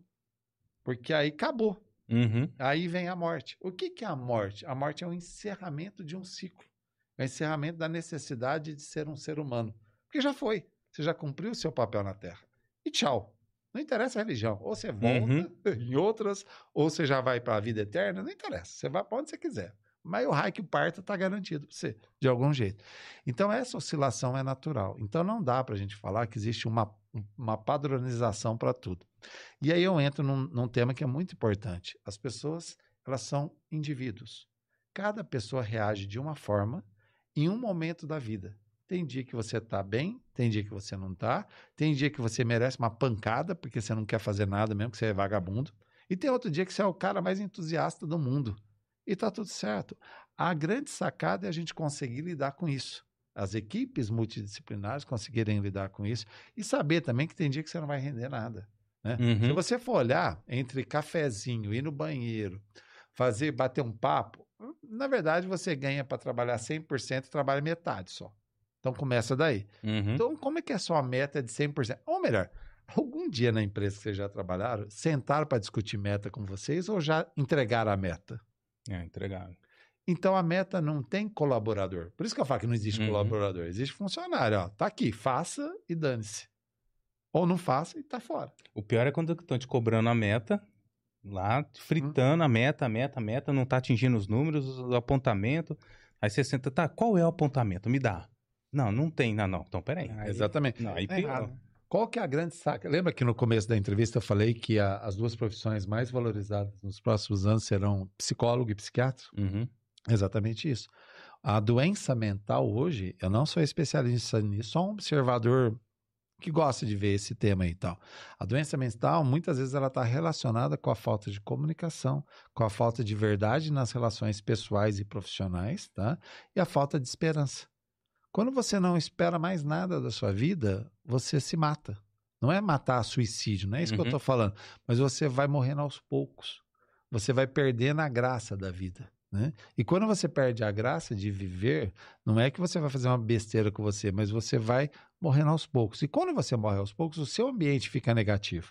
E aí eu quero falar uma coisa para vocês que é muito séria isso. Existem pessoas que hoje são muito bacanas e merecem o seu convívio amanhã não mais.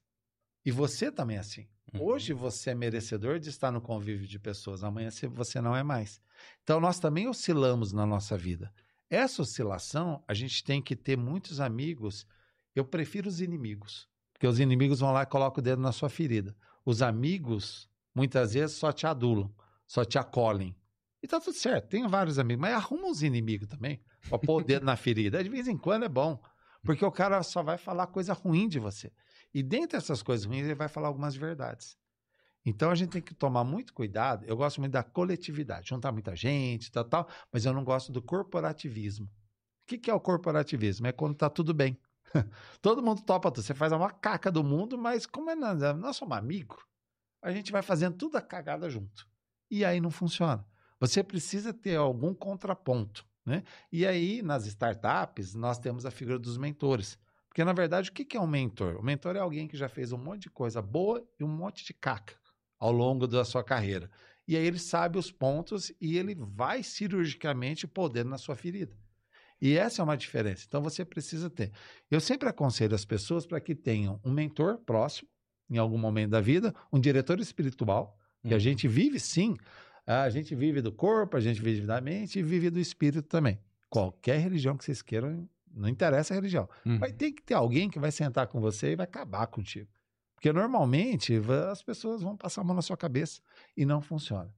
E aí, se você tem sempre o positivo do seu lado, sempre adulando você, você cria uma doença mental. Repetindo, eu não sou especialista, Uhum. eu não sou psicólogo, não sou psiquiatra, mas aí eu estou falando de vivência.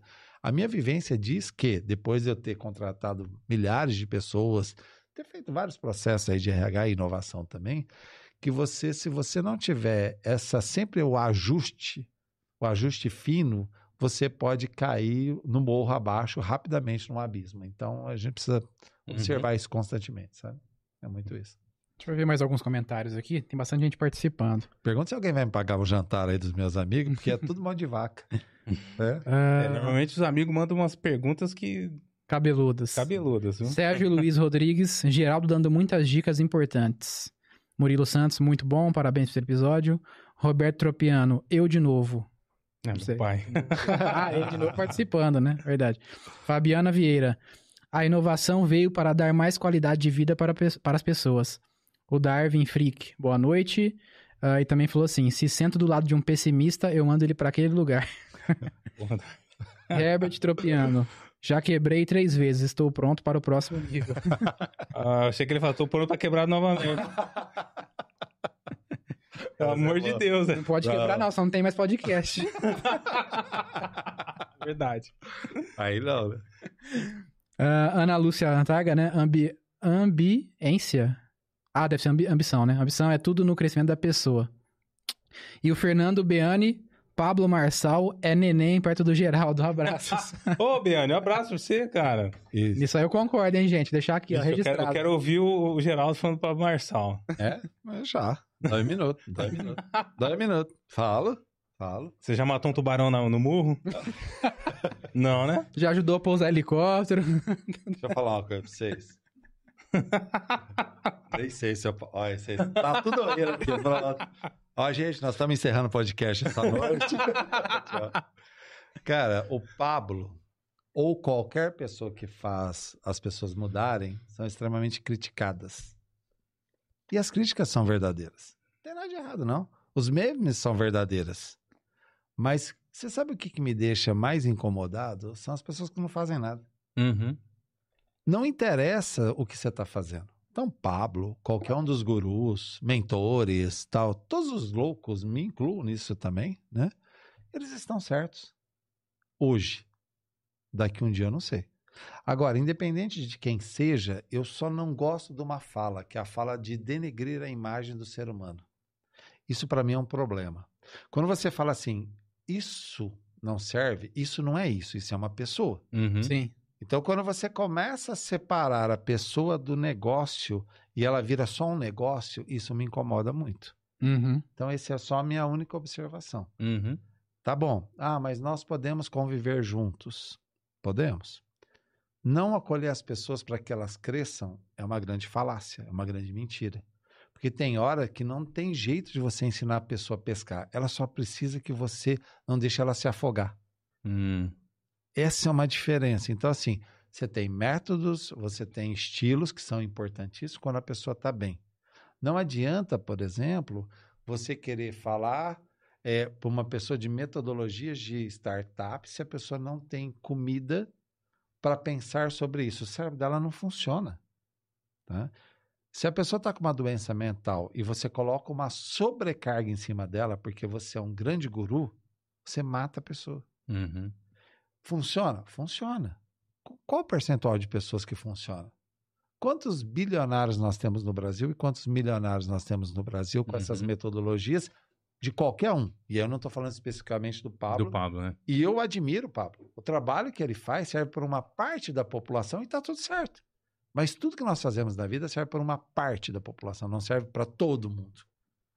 E aí é o detalhe, é saber separar aonde vai ser, onde você vai se meter. Uhum. Não é tão simples assim, né? Agora, falando de Pablo, Pablo mesmo, hoje é o cara mais conhecido do Brasil. É? Todo mundo faz meme dele, beleza, só que só fala dele. Verdade. Todo mundo faz corte de vídeo aí, né, para um minuto. Quem, quem não é muito ligado aí na internet, só pra vocês saberem. Esse podcast aqui vira vários cortes. Vai lá, corta 30 segundos, uhum. corta um minuto tudo mais e põe lá. Você fora do contexto. O cara é o mais conhecido do Brasil hoje. Não, não mas ele sabe o que ele tá fazendo. Sabe, é uma sistema. Então, Aí é o processo de inovação sistematizado. Não é de graça. Tem 50, ele já falou isso em várias uhum. colocações dele, 50, 60 pessoas só fazendo isso, fazendo cortes, que ele paga só para isso. Uhum. Fora o povo faz de graça, né? E aí eu quero falar uma coisa pra vocês, gente, como a gente trabalha de graça pros outros? Você fica fazendo coisa, e aí é um recado pro povo mesmo, assim, né? Para de ficar postando coisa das outras pessoas. Começa a criar conteúdo seu. Uhum. Tem gente. Eu, eu, no começo aqui eu falei assim: que os melhores oradores estão sentados na plateia.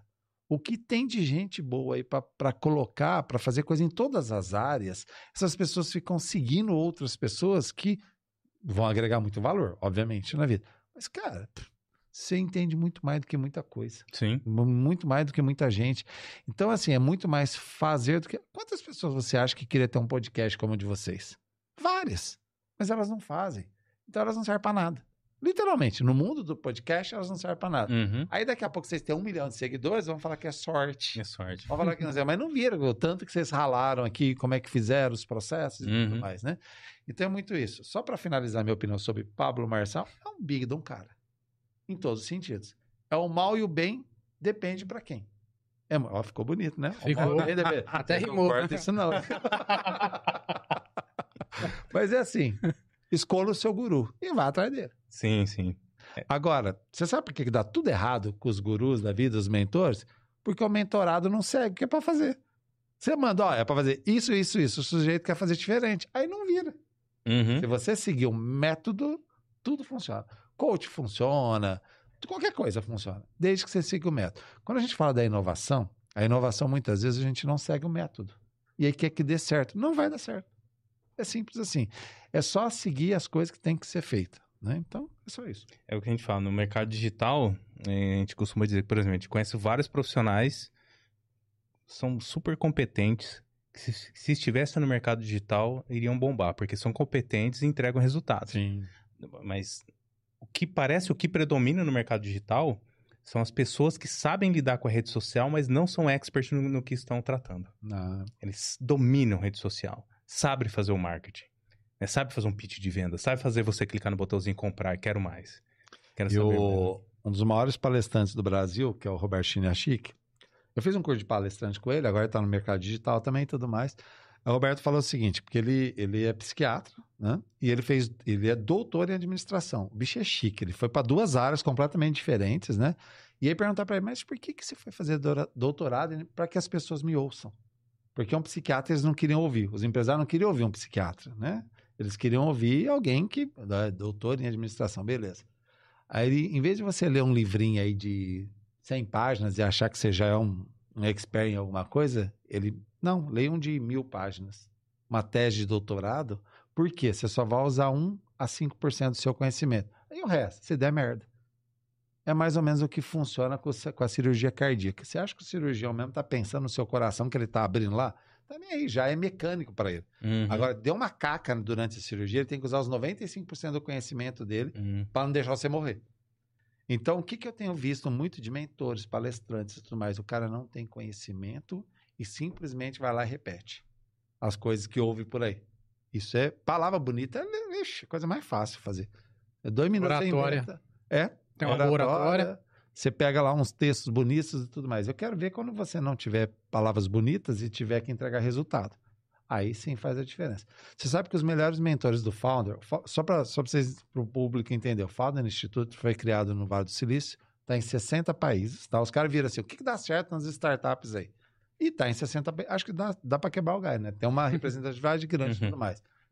Os mentores lá não falam bem. Não são palestrantes, não são nada, são pessoas de resultado. Então, eles, você não precisa saber. Você não precisa nem ter oratório, não precisa ter nada. Você precisa ter sistematização de processo. É isso que a gente precisa. Então, a gente precisa de menos palco e mais entrega. Essa é uma verdade. E aí eu concordo contigo que a gente tem um monte de gente de palco, É, que nunca entregou nada. sim. Né? Você, você comentou sobre contratações. Como que tá é, com essa nova geração? né? porque é- realmente é muito difícil contratar.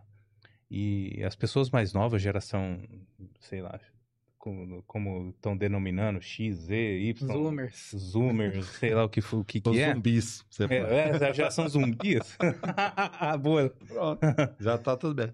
É, é, por exemplo, ela, ela quer trabalhar só home office. É um trabalho que é físico, local, mas ela quer trabalhar home office. Então tá. Só quatro horas por dia. Vai, tá certo? E ganhar igual um gerente. Ele está certo.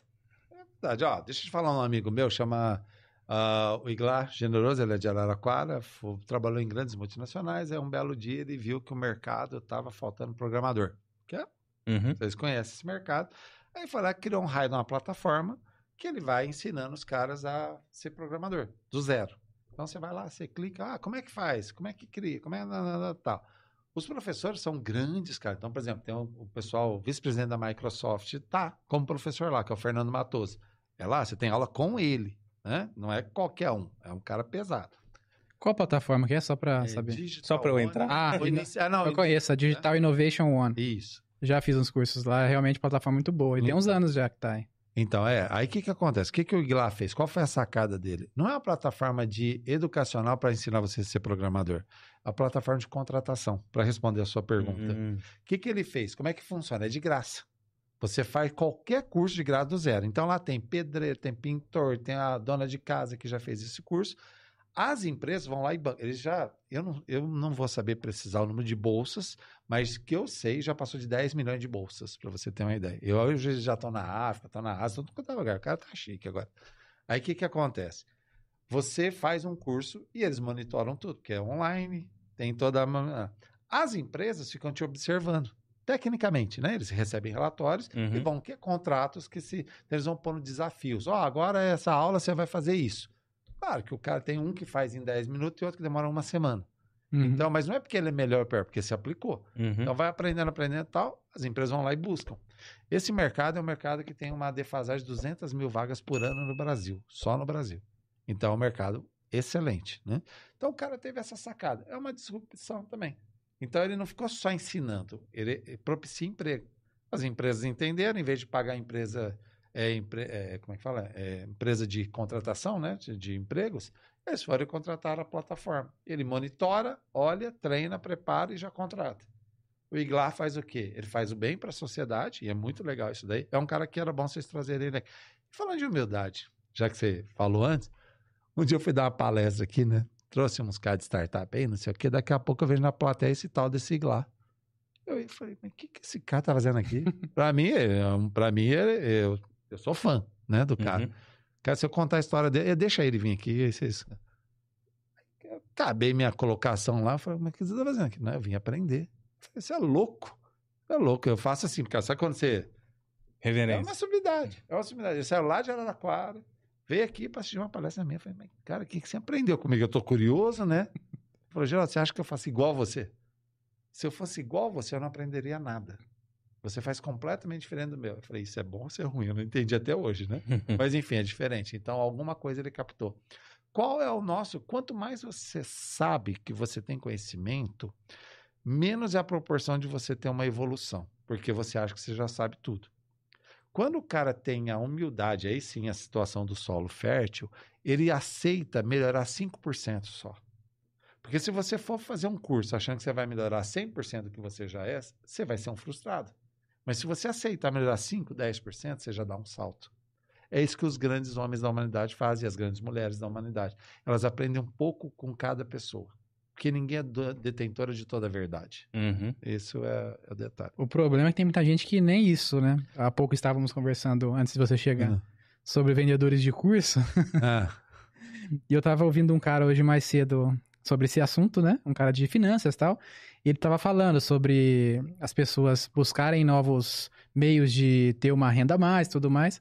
Só que as pessoas vão lá e compram um curso online de dois mil reais, eh, sendo que ela poderia gastar mil para poder pagar uma dívida dela e ela, e ela nem assiste o curso, entendeu? tá. Ele deu até uma estatística, ela disse que parece que a maioria nem assiste o curso que esses Mais cursos não, não. 80%. não colocam em prática. É. É, cara, é o efeito academia, né? A academia, o que que acontece? Nos Estados Poxa, é Unidos, verdade. começou isso nos Estados Unidos, né? Nos Estados Unidos teve uma grande... Eu não, não vou lembrar o nome, depois eu até, até pesquiso lá.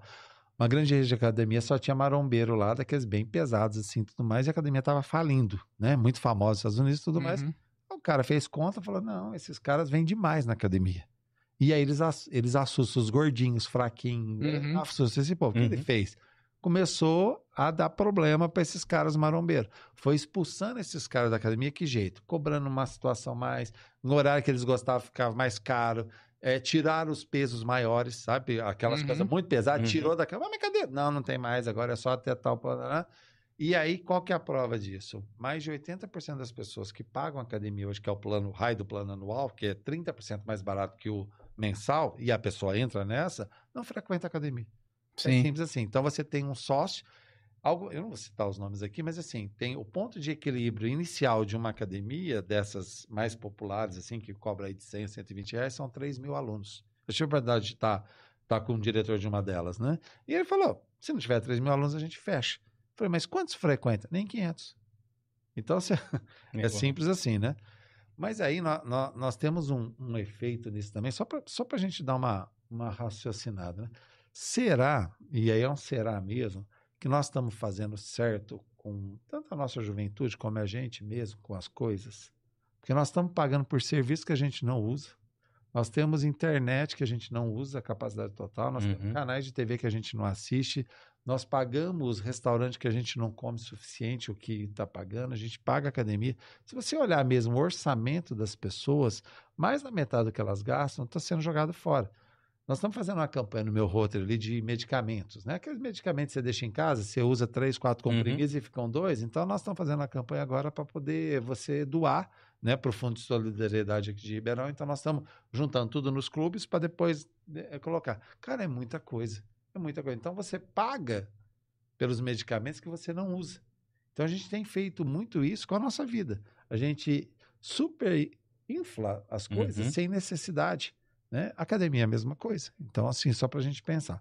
Deixa eu só voltar no ponto, você perguntou de contratação, né? Eu Uhum. falei o lado bom da história, que é o programador, que eles estão fazendo Eu ia te perguntar, eu É. uma plataforma para aqui para É. Ribeirão. eu fui, eu tive a oportunidade de dar palestra em sete escolas da periferia, né? Então, sobre inovação. E é muito legal, porque eu cheguei numa escola, aquela molecada terrível de 14 anos, mó bagunceiro e tal. Pra Você tem uma ideia, um dos moleques, um dos moleques não, um dos palestrantes que foi antes de mim, sobre o Otácio. Não vai entrar no mérito, mas assim, os, os moleques apagaram a luz e jogaram ponta de, como é que chama, de grafite. Ah, sim. Achei que era pó de giz, você fala. Não, jogaram grafite. Nossa, pegou tudo. Porque apagou, virou um breu assim, né? E aí minha palestra era depois, né? Eu falei, Uhum. na hora que eu vi isso, eu falei, dá pra você ver o nível que tava o negócio. Cheguei lá, a diretora falou assim: ó, você espera um pouquinho aí, porque nós vamos ter que separar uma briga ali. Bom você não entrar aqui agora, né? aí me passa um cara com cacetete tamanho. Eu falei, gente, onde nós estamos? Tá bom. Falei, tô ferrado, né? Só que eu fui falar de um assunto interessante, que é startup, né? Então aí tá tudo certo. Cheguei pros moleques e falei assim: ó, se vocês ficarem quietos 10 minutos, eu ensino vocês a invadir o Wi-Fi da escola. Ah, pronto. Se eles ficarem quietos 20, eu ensino vocês a invadir o celular da diretora. Aí, meu filho, a diretora do meu lado quase que ela morre. Abriram o caderno e tava pronto para anotação. Tava, mas assim, é... e é muito complicado isso que eu vou falar. Uma menina chegou para mim e falou assim: Olha, eu queria ser médica. Eu falei: Que bom, mas eu não entendi o que queria. Eu não tenho aula. Ela falou lá as aulas, eu não vou me recordar agora, mas tipo assim, eu não tenho aula de matemática. As aulas que eu tenho, ok, eu estudo, estudo por fora, mas eu não tenho como competir com as pessoas que têm todas as aulas. E minha filha estudava numa escola particular. Nossa, mesma idade da minha filha na época, 14 anos. A menina, minha filha também. Mas me doeu o coração. Porque nós tiramos a possibilidade do sonho dessa menina. E ela tinha consciência que ela perdeu o sonho dela. Olha como é grave a situação para quem quer. Porque tem a molecada também que não quer nada. Uhum. Nós não somos responsáveis por quem não quer nada. A gente não tem como fazer isso. Isso é responsabilidade dos pais. E mesmo assim, se as crianças não quiserem, é problema delas em algum momento. A gente Uhum. tem que educar, tal, Sim, tal, claro. tal, mais. Mas nós não darmos caminho para a nossa adolescência é muito complicado. Então, assim, será que nós estamos cuidando realmente dessa juventude suficiente com educação? Aí eu não estou falando só governo, eu estou falando escola privada, estou falando no geral, Uhum. tá? E aqui não, não tem nenhum mérito particular, assim. Mas será que a gente está realmente entregando eh, o estudo suficiente para essas pessoas poderem fazer alguma diferença na vida? Então, é assim, eu não lido com a população que não quer. Porque eu descobri uma coisa ao longo dos anos, e é muito doido falar isso que eu vou dizer para vocês, eu fico até triste com isso, mas não adianta você trabalhar com quem não quer. Quem não quer não tem jeito. Você pode tentar de outra forma, mas nós não podemos abandonar quem quer fazer. E esse é um grande problema. A gente não, a gente fica mais atrás de quem não quer do que quem quer. Eu vou te fazer uma pergunta. Só para vocês, vocês estão vendo aí, né? Ah, terceiro colegial, quantas pessoas tinham na sua turma? Ah, em torno de 30, por aí. 30, 40. Tá bom. Quantas você contrataria para uma empresa? Não responda, por favor. Menos de 5, com certeza. Se você estivesse precisando muito de alguém que arru- arrumasse a sua empresa porque ela está tendo problemas. Dessas 30, quantas? Nenhuma. Cara, nem você. Olha só, olha que grave a situação. Você não contratava nem você. Então você é tão ruim de serviço que nem você você Só exclui você mesmo. Exatamente. Infelizmente é isso. O pessoal pergunta assim, João, como é que você fazia processo seletivo? Porque eu fui responsável pelos processos seletivos de estagiário, de trainee, de várias multinacionais aí e tal. Como é que você... É, você ia nas universidades, esse aqui não quer nada com nada, esse aqui não. Pronto, você fazia essa pergunta para os próprios alunos, eles eliminavam as pessoas.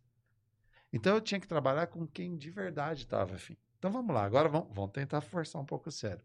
Sua, sua jornada escolar toda, toda, desde o do pré-primário e tal. Tem umas 5, 6 pessoas que poderiam ser jockey numa startup sua.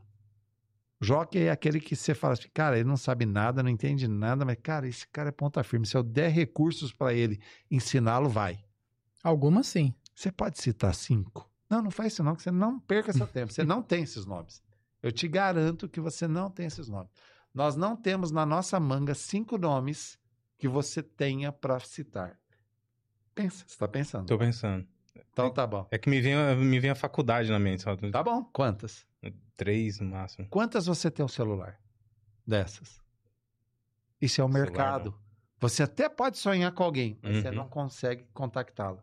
Uhum. Percebe? Então a gente não cuida nem dos que estão afim, nem dos que a gente admira e acha que vai dar certo. Você acha que eu não vou cuidar do povo que não tá nem aí? Cara, é só um momento de reflexão, tá? Não, quer Não, dizer faz que eu tenha- sentido. quer dizer que eu tenha razão, não. Tá? E, e a, a coisa que mais me doía é assim, eu fiz graduação, fiz pós, fiz um monte de coisa à toa aí que no final eu descobri que não serve para nada, o conhecimento, mais vale o conhecimento prático, os tombos, do Uhum. que outra coisa, mas deixando claro para a juventude, estude, faz faculdade, senão ela vai tomar um Descubra vocês mesmos. é, não, para com isso. Mas assim, cara, é, eu descobri que eu também não era cotado pelas, pela, pelos meus colegas para estar nas empresas dele. Então aí vai o tal do processo seletivo da contratação. A gente não sabe olhar as virtudes das pessoas.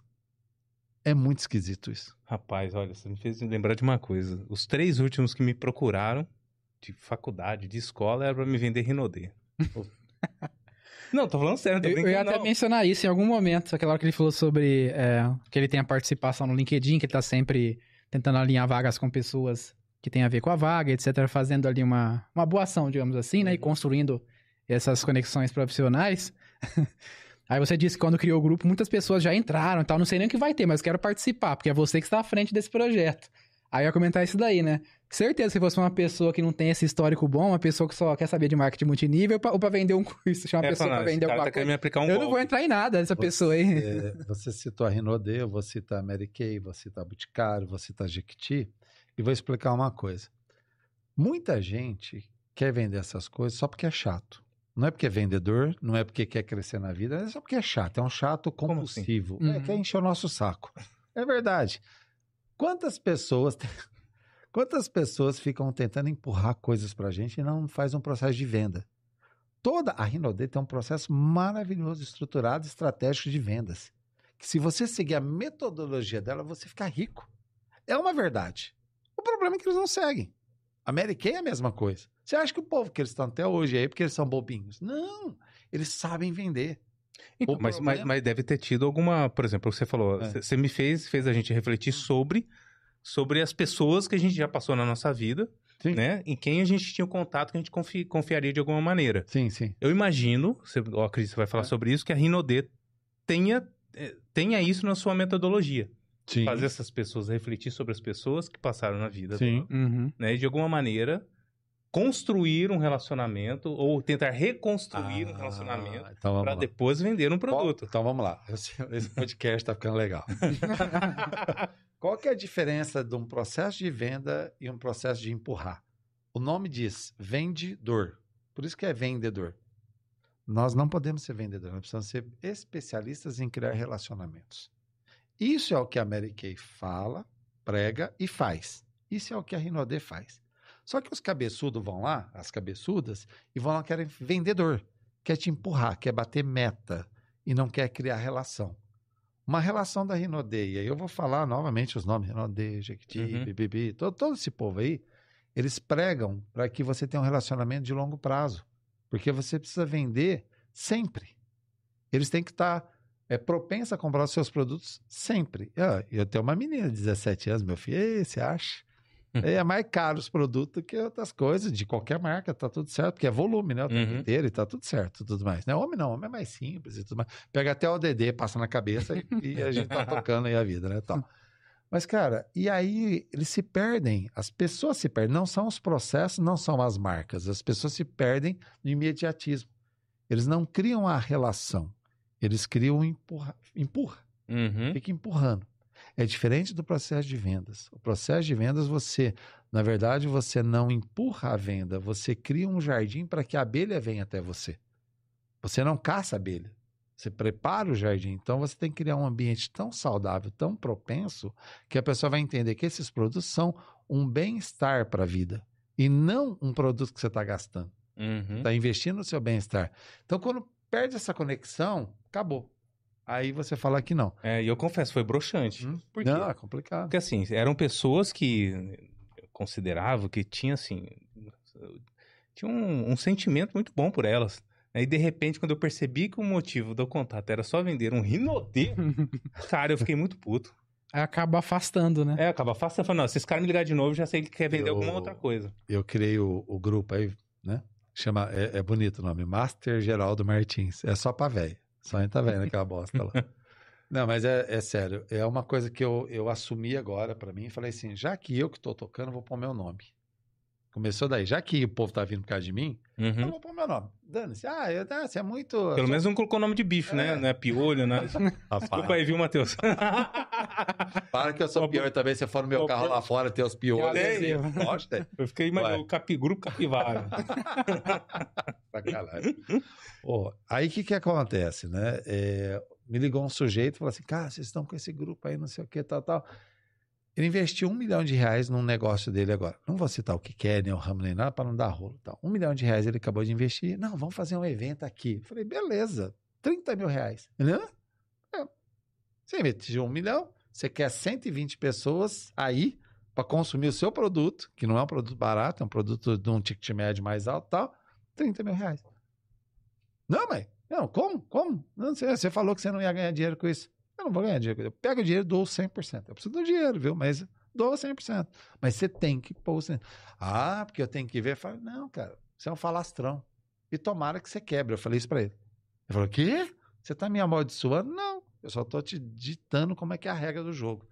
Você quer ganhar em cima dos outros. E esse é um grande problema. Você acha que todo mundo é idiota o suficiente para isso.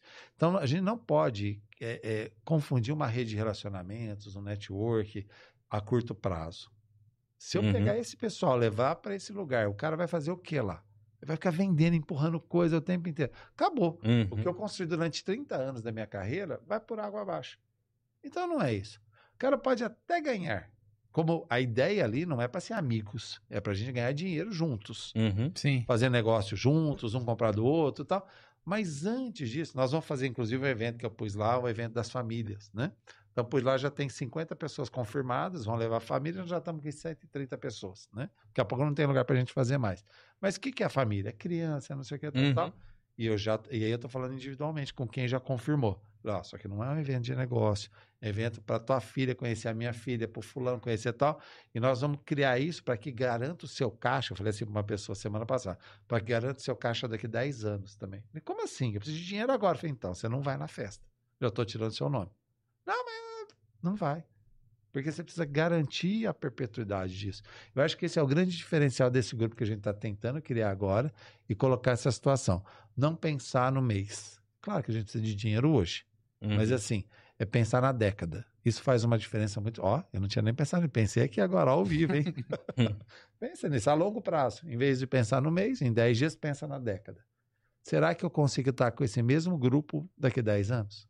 Eu não preciso Sim. pensar em crescer. Interessante, né? Net- Network de famílias. É, algo novo. É fantástico. É, porque você faz tudo junto. Né? Faz tudo junto. Tem um dos caras lá que é dono de uma escola. Não vou fazer jabá pro cara de jeito nenhum aqui, né? Mas assim, cara, ele tem 1.200 alunos hoje. Né? A última vez que eu vi era 1.200. Deve ter mais aqui. Tá doidinho pra pegar o filho de todo mundo ali. De criança, tem mais ou menos umas 200 crianças. Ele, não, já põe na bolsa, vai não sei o que. Eu falei, ixi, pode parar. Pode parar. Pode parar. Me dá 100 bolsas de 100%. Hã? É, me dá 100 bolsas. Nós vamos pôr 100 pobres na tua escola. Não dá 10% do teu povo. Se você me der 100 bolsas, a gente faz o que você quiser. E não vai ser só no nosso grupo, não. No monte. É, é. Eu falei, então, cara, eu fui lá deletei ele do grupo. Se você observar lá, eu viro e mexe, eu tiro alguém. Uhum. Né? É esse nível de pessoa. Entendeu? Então, tô nem aí. pô. Eu- eu- E você me tirou do grupo, né? Ele me tirou do. Ah, mas tirei Foi do dia, foi do por dia que pro que outro, foi? né? Aí ele não me respondeu? É, aí eu. Explica aí. Aí eu. Ele tirou do. Falei, ué, mas que aconteceu alguma coisa? Espião, é o espião. Será que ele. Não, será- Será que ele me investigou em alguma coisa na minha vida? investigou. ela. Achou alguma coisa, né? Me excluiu do grupo. Aí eu mandei uma mensagem pro Michel. Explica direito, né? O, o Geraldo me excluiu do grupo. O que aconteceu, né? Aí ele me mandou uma mensagem. Aí te mandou mensagem. Aí depois eu fui rolar o grupo. Aí eu vi a sua mensagem. Ah, você tá vendo? Aí eu falei assim, ô, pô. Aí ele falou assim: é, que você não respondeu a pergunta dele lá, né? O questionamento, Ah, o formulário. Eu falei, pô, tá, mais, que, tá mais rápido que, quer, quer as coisas mais rápido que a minha esposa, pô? Ah, Tem vezes até conosco, que a gente manda mensagem, demora pra Michael responder, né, Gil? então, é Aí do nada, da- dali dois dias, começa a fazer tudo, quer resolver tudo. é verdade. Mas assim, ó, é, e não foi só você. Tira umas 30 pessoas imediatamente. Por que que eu entendo? Se você tá num grupo, de verdade, eu devo estar nos 40 grupos, mais ou menos, de tudo quanto é coisa, de, de RH, de inovação, um monte de coisa. Eu não vejo nada. Então por que que eu tô lá? Uhum. Eu falei assim, e eu avisei as pessoas, o Marco sabia disso. Falei, ó, cara, é o seguinte, traz alguém que vá, que queira participar das atividades do grupo. Então o que, que é? Dar uma olhadinha toda hora. Não tem muita coisa, porque eu, eu bloqueei o grupo, ninguém pode Sim, postar, sim. só eu. Então não tem, mas não é muito, tal, tal. Aí eu pus lá, não, ó, você já está aqui no grupo, vai lá no Forms agora e preenche. O que, que é o cadastro? O nome, o, o que, que faz de negócio, o telefone. É simples. é assim, por quê? Porque a ideia é conectar essas pessoas. Então é bem assim, ó. é, tem um cara que é arquiteto lá, né? Que é até famosinho e tudo mais. Lá eu tenho pintor, eu tenho pedreiro e tal. Eu quero criar meio que um grupo paralelo para que o arquiteto, na hora que fechar uma obra, conheça esses caras. Porque aí ele leva todo mundo. E tá tudo certo. Agora, se, se o cara não lê, eles não podem estar lá. Uhum. Então, e eu também preciso saber quem é. Eu não conheço todo mundo. Conheço Sim. 80% do povo lá e tudo mais. E aí eu mandei para todo mundo. Assim, ó, preenche aí o treino no individual. Ah, não preenche, eu tirei lá. Ah, vai deu um bolo. ah, não foi só eu que, que fui falar. Não, deu uma... E foi divertido isso. Mas assim, eu entendo isso. O que, que eu fiz aí depois disso? Eu criei uma lista de transmissão, né? Até do podcast hoje ele recebeu assim, falou: Ah, eu não vou ver isso aí. ele recebeu. Aí eu falei, eu vou estar lá. Vou ver, eu sei que ele faz assim. Mas aí as pessoas estão recebendo, então é isso. Não quer dizer que tá certo, que a gente é melhor que ninguém, não. Tá, mas a gente é mais chato. Então, mais chato a gente. Assim, ó, se tiver tempo de participar, você participa, senão vai para outro. E tá tudo certo. Não Sim. tem problema. É muito isso. Tem mais alguns comentários aqui. É, fala pra esse pessoal já também já seguir a gente aqui. Vou falar, já né, já. Porque, eu, poxa, dá uma força no nosso podcast aqui, Eu quero- região de Ribeirão Preto. Eu poxa. quero isso falar mesmo. uma coisa, vocês não perguntaram, não, mas depois que você lê os negócios, por que, que as pessoas têm que vir aqui é, além de dar entrevista, ter o próprio podcast com vocês. E aí eu vou explicar por quê. Tecnicamente tem um motivo. Ó, Legal. sabia? A Ana Lúcia Tag, ela corrigiu, ela falou, é ambiência mesmo. É sobre o ambiente em que se vive. E isso é tudo para o crescimento. Verdade. Ela Darwin é chique. Ela é terapeuta ocupacional, né? Ah, sim. agora, não, agora ela é personal organizer. Tá fazendo merchan dela, vai. Ah, personal organizer, legal. É chique isso. Só um minutinho, o que que foi, Gil? Tem mensagem no WhatsApp também. Ah, tá, lei pra gente então. O- Pediu para ele, pro, pro, pra ele falar, pro Geraldo falar sobre o, o grupo dos empresários, para falar sobre o BNI. Ah, o Beninho, conheço. BNI? É. Só colocou a pessoa desse jeito. Quem foi que fez a pergunta é o Herbert. Certo. Legal, só que assim, o BNI, ele pertence ao Jair, aqui em Belo Então, ele tem que perguntar pro Jair. Eu não posso Uhum. falar de um grupo que eu não pertenço, né? Eu já fui presidente de, de um grupo de BNI. Mas aí eu não me sinto Hum. É, eu acho que o representante do grupo, que tem uma metodologia própria, que funciona para algumas pessoas, para outras não funciona, como o nosso também funciona para uma ou outra. Então, Uhum. já é a pessoa indicada, né? Você sabe o significado da sigla? Só pra... Ah, Business Network International. Ah, sim. Tem. Olha que coisa É, linda. o nome é bonito mesmo, É. né? Não, deixa eu falar uma coisa do BNI que é importante. BNI tem uma metodologia, tá?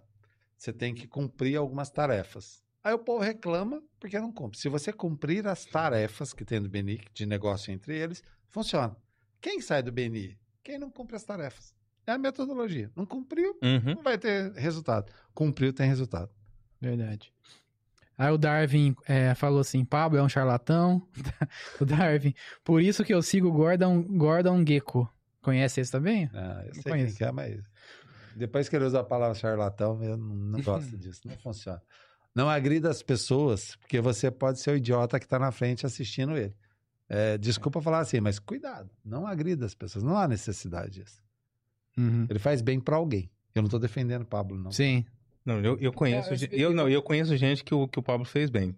sim. Conheço mesmo, no Sim, círculo de, de amizade. Núcleo Dharma, acabou a aula agora aqui no CT. Cerveja e café amargo combinam? Com certeza. Tanto que ultimamente consumimos mais cerveja do que café. É verdade. Cerveja amarga tem que chamar, então. É, Faz o palavrão. é. E a Ana Lúcia completou: Infelizmente, o sistema educacional no Brasil não olha nem para os que querem e muito menos para os que não querem. E você falou que ia comentar alguma coisa sobre o podcast, né? Sobre a É, o, o que, participação. que acontece? Se vocês. Eu, tô fazendo, eu tenho um canal no YouTube, né? Que ninguém assiste. Infelizmente, eu tenho 700 vídeos lá, mas ninguém vê. Mas Tá com seu nome mesmo? Ah, Geraldo tá, Martins? Tá, tá com meu nome lá, mas não perde tempo, não, que só tem besteira lá, mas tá tudo certo. Só que lá eu entrevistei algumas pessoas. Quando eu achava que eu era importante, são 5, 6 anos, eu pegava meu celularzinho, colocava num tripé, e aí chegavam uns mentores pesados, tipo assim, o cara responsável pela inteligência artificial da IBM na América Latina, o Sérgio Gama, entrevistei ele. Aí você pega o, o, o cara lá, o vice-presidente de tal organização. Bom, enfim, eu tenho lá uns caras pesados ali, eu colocava o celular, gravava, tal, tal, e colocava no ar, né, tal. Tô fazendo uma coletânea agora disso daí. O que que eu percebia? Eu imediatamente, por exemplo, eu não conhecia nenhum de vocês dois. Uhum. Nós já estamos ficando meio amigo. Tudo cínico, mas nós é amigo. Não, é bem assim, ó, não, só pra gente pensar, a gente começa a se conhecer, a gente começa a trocar algumas ideias. Por quê? É, você aproxima da pessoa. Então, como estratégia de venda, né? Então, hoje, se você quiser falar com o vice-presidente da Microsoft, eu tenho o celular dele. Por quê? Porque eu entrevistei o cara. É só por isso. Mais nada, eu não sou legal, não tenho nada para oferecer para ele e tudo mais. E ele vê meus vídeos, vocês estão vendo? Ninguém assiste, mas os poderosos vêm. Né? é, é legal Que sabe o Gates, né? O cara- é, o cara que, que fundou a XP, sabe XP Investimentos, é maior Sim. hoje corretora e tal, que é o Maurício Benvenuti. Baixa lá, Maurício Benvenuti, Geraldo Martins. Tem uma entrevista minha com ele, que parece que eu sou amigo de infância dele, da entrevista. É legal. Então, assim, hoje ele tá lá no Vale do Silício, cuidando de um monte de startup e tal. Então, isso aproxima muitas pessoas. Então, qual é a sacada de um podcast? Você quer fazer um processo de, me- de venda de médio e longo prazo, crie o seu próprio podcast. Mas, pelo amor de Deus, não faz que nem aquele celular, celular vagabundo, sem estrutura. Não, não é isso. Contrate uma empresa como a de vocês, de podcast, fala assim, ó, vem cá. Eu vou trazer uns medalhões aqui. E você convida, as pessoas gostam de vir dar entrevista. É muito interessante isso. E as pessoas vêm com muito medo de dar entrevista, sabe? Vocês sabem, Uhum. né? Verdade. É, então as pessoas vêm tensas, elas vêm assim. Quando elas começam a se soltar, cria-se uma conexão automática com vocês. Então, se as pessoas tiverem o próprio podcast aqui, monitorado, organizado, com Uhum. cortes direitinho e tudo mais, elas conseguem chegar a qualquer pessoa que elas quiserem. Então, ah, é, cara, eu tenho uma empresa, uma distribuidora de não sei o quê. Cara, cria o seu podcast. e começa a chamar os seus clientes. Então você não precisa bater, pedir pelo amor de Deus pro cara comprar o seu produto. Chama ele podcast não vende nada. Ele vai achar que você vai querer vender. Não venda, faça. Por quê? Aí o cara vai fazer o quê? Aí você faz os cortes. Faz uns 10 cortes, mais ou menos, de um minuto, dois minutos, e entrega pro cara. O cara vai passar para toda a rede dele. Aí todos os concorrentes dele vão achar que isso é importante. Porque você aparece com o cara toda hora. e aí eles vão vir te procurar. Isso é um processo de venda. Então o podcast tem essa maravilha. Cara, mas o meu podcast só minha mãe e mais dois parentes que assistem. Não importa. Você está entrevistando o cara que é diretor da outra empresa que você quer entrar. É só isso. Não, o cara estragou nossa estratégia, entregou tudo. Entregou ouro aí ao vivo. ouro. E é, e é verdade, e é muito legal. Só que assim, tem que tratar bem. Eu, eu, eu vou, te, com- vou comentar com vocês uma coisa. A é a Adriana, né? Adriano. O Adriano me mandou assim, ó, vai ter uma garagem para você aqui na frente. Simplesmente assim, né? É, achei sensacional. Vocês se preocuparam em me dar uma vaga de garagem, porque só tem uma. Só tem uma. Uhum. Só tem uma, ela é minha. Eu sou entrevistado, eu me senti importante. E eu comentei com algumas pessoas, falei, cara, e printei, depois eu mostro pra vocês. Eu printei e mandei pra uma amiga minha, falei assim, ah, que legal. Nossa, que bacana. Ninguém faz isso. Então vocês me deram uma atenção diferenciada, um simples, bobagem, né? É uma vaga para num carro, é um cuidado. E as pessoas não têm mais cuidado com as outras pessoas. Então isso, isso é legal. Uma outra situação, os instrumentos aqui, os aparelhos de vocês são de última geração. Então vocês acham que, aí, falando pro público, aqui, vocês acham que a imagem sai legal aí porque nós somos bonitos? Nós somos tudo feio, bicho. Eles Pelo vão lá, contrário, embeleza, embeleza a gente nessas Não. câmeras aí. pra dando- vocês terem uma ideia, hein? Tá embelezando, hein? É milagre, vai estar tudo certo. Cara, então, isso, isso também é muito importante, você ter uma coisa profissional. Não adianta você trazer um alto executivo e fazer um negócio mequetrefe, porque aí também o cara vai te queimar. Então eu subi a escada aqui, bom, cheguei lá embaixo, não sabia nem onde apertar, porque era tudo tecnológico, de verdade, a campanha dos caras. É, Eu falei, mas onde aperta? Aí tem a digital, você tem que pôr o dedo. Mas que merda é essa? Eu aí tinha uma plaquinha escrita assim, aperte aqui. Eu olhei, não tinha onde apertar, cara.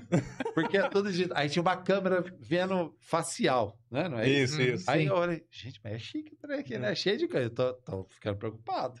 O negócio aqui. é Aí eu subo, o lugar muito bem feito, as paredes com papel de parede, com acerto.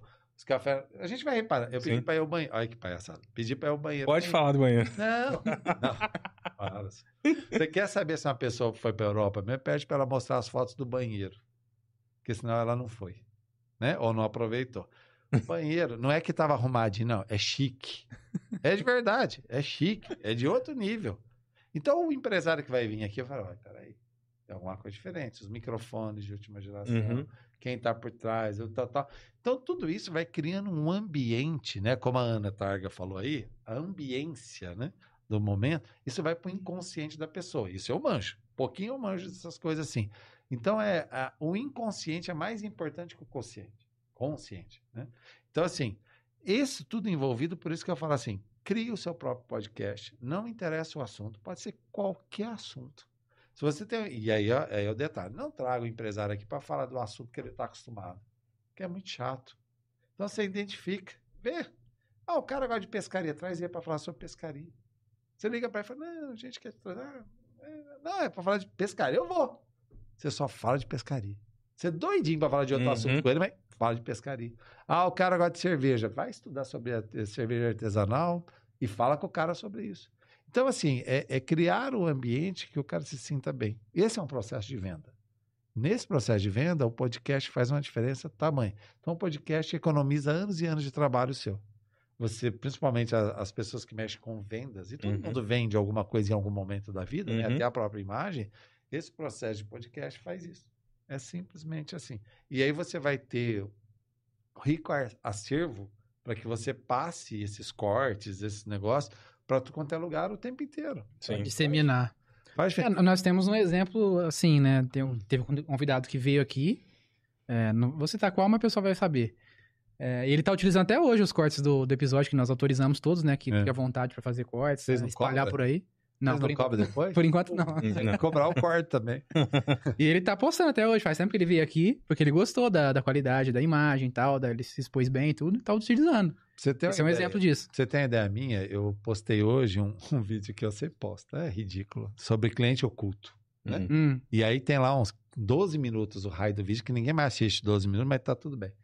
Cara, deu 7 mil visualizações na primeira publicação que eu fiz há 8 anos. Agora eu publiquei de novo, deu 25 mil no LinkedIn. É a mesma. Não mudei nada, eu só fui lá, peguei o link e pus no LinkedIn. postou. É só isso. Então, o que eu falo assim, é um material riquíssimo que você tem pro tempo inteiro. Geraldo, mas você não mexe com inovação. Eu sei, mas a maior inovação do mundo é você trazer as coisas tradicionais, porque elas podem resolver problemas atuais. Sim. Essa é uma grande diferença, viu? Verdade. Uhum. Então, é bem legal isso aí também. E Teve, teve pessoas que passaram aqui que falaram que o estúdio não, não é para Ribeirão. Ah, o nível é muito alto. Esse estúdio vocês não vão vender porque não é para Ribeirão. Ah, manda esse cara. Nesse nível. Ah, manda ele. né? É que não pode mostrar aqui, mas tem três câmeras suspensas, tem mais não sei o quê, tem tudo uma estrutura aqui, que É. é, chique o trem. Ah, o povo para vir aqui para ficar tirando foto, e talvez, talvez é só uma sugestão que eu tenho, manda vir sempre de duas pessoas, para que fica tirando foto o tempo inteiro aqui. É, porque aí o povo Sim. gosta dessas besteiras, tira foto para no Instagram. Sim. Eu falo, eu também faço isso, mas tá Sim. tudo certo. Isso aqui é, cara, isso aqui é a ideia do meu irmão. É mesmo. É. Como é que é isso? O, o Herbert. O Herbert. Ele, cara, ele quando ele faz uma coisa, ele quer fazer o melhor, entregar Ah, o melhor. E eu falava pra ele assim: "Não, Herbert. Calma, vamos fazer um MVP aqui, vamos, vamos testar. Não quero testar, não quero webcam, não quero microfone Peraí, podre. explica o que que é MVP pro povo. É, é, o- é um, é um produto simples, Mínimo viável. mínimo viável, de se entregar um, um É assim, resultado. eu vou traduzir pra vocês. É uma coisa de pobre que faz de qualquer jeito pra ver se dá certo. é verdade. Vira uma merda isso. Teu irmão fez o quê? Não, não, chega de pobreza. É, é Ele veio no nível lá em cima e aí vocês vão ter sucesso. Sim. Cuidado com esse raio desse produto aí, do, do mínimo viável, porque muitas vezes vira a caca viável, né? Uhum. Então, vale a pena ir, ir logo pro patamar. E você não vai falar de preço hoje, não, né? Vocês- Depois vocês pegam o contato dos caras aí, vocês falam que tô fazendo merchan. é o melhor merchan que passou aqui até hoje. Então, Cara, não, mas é verdade, eu acredito nisso, né? E aí tem uma grande vantagem. Você não precisa ser nenhum expert.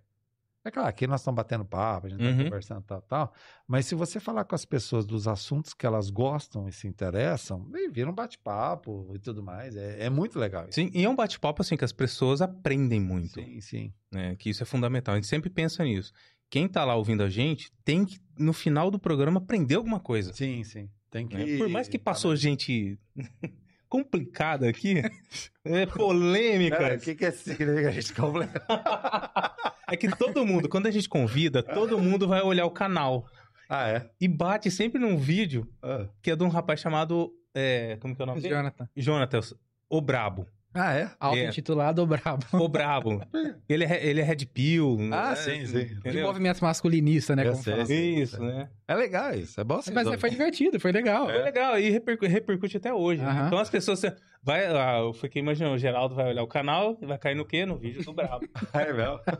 Agora não mais que o- a live com o Marco passou, né? Agora, Passou. É, agora é o programa mais visto. que É do Exato. Núcleo Dharma, que comentou Porque aí. qual, que é o, o- qual que era o nosso propósito? Hum. A- assim, a gente sempre via a maior dificuldade de produzir conteúdo. Tá. Existe, que nem você falou, existem pessoas, são ótimas pessoas, ótimos profissionais, né, super competentes, que poderiam estar ensinando e estar aqui na internet, Sim, sim, sim. né? Qual que é a dificuldade? Você falou, ah, por exemplo, você coloca seu- colocou o celular e produziu o seu conteúdo. Produziu, não importa, produziu.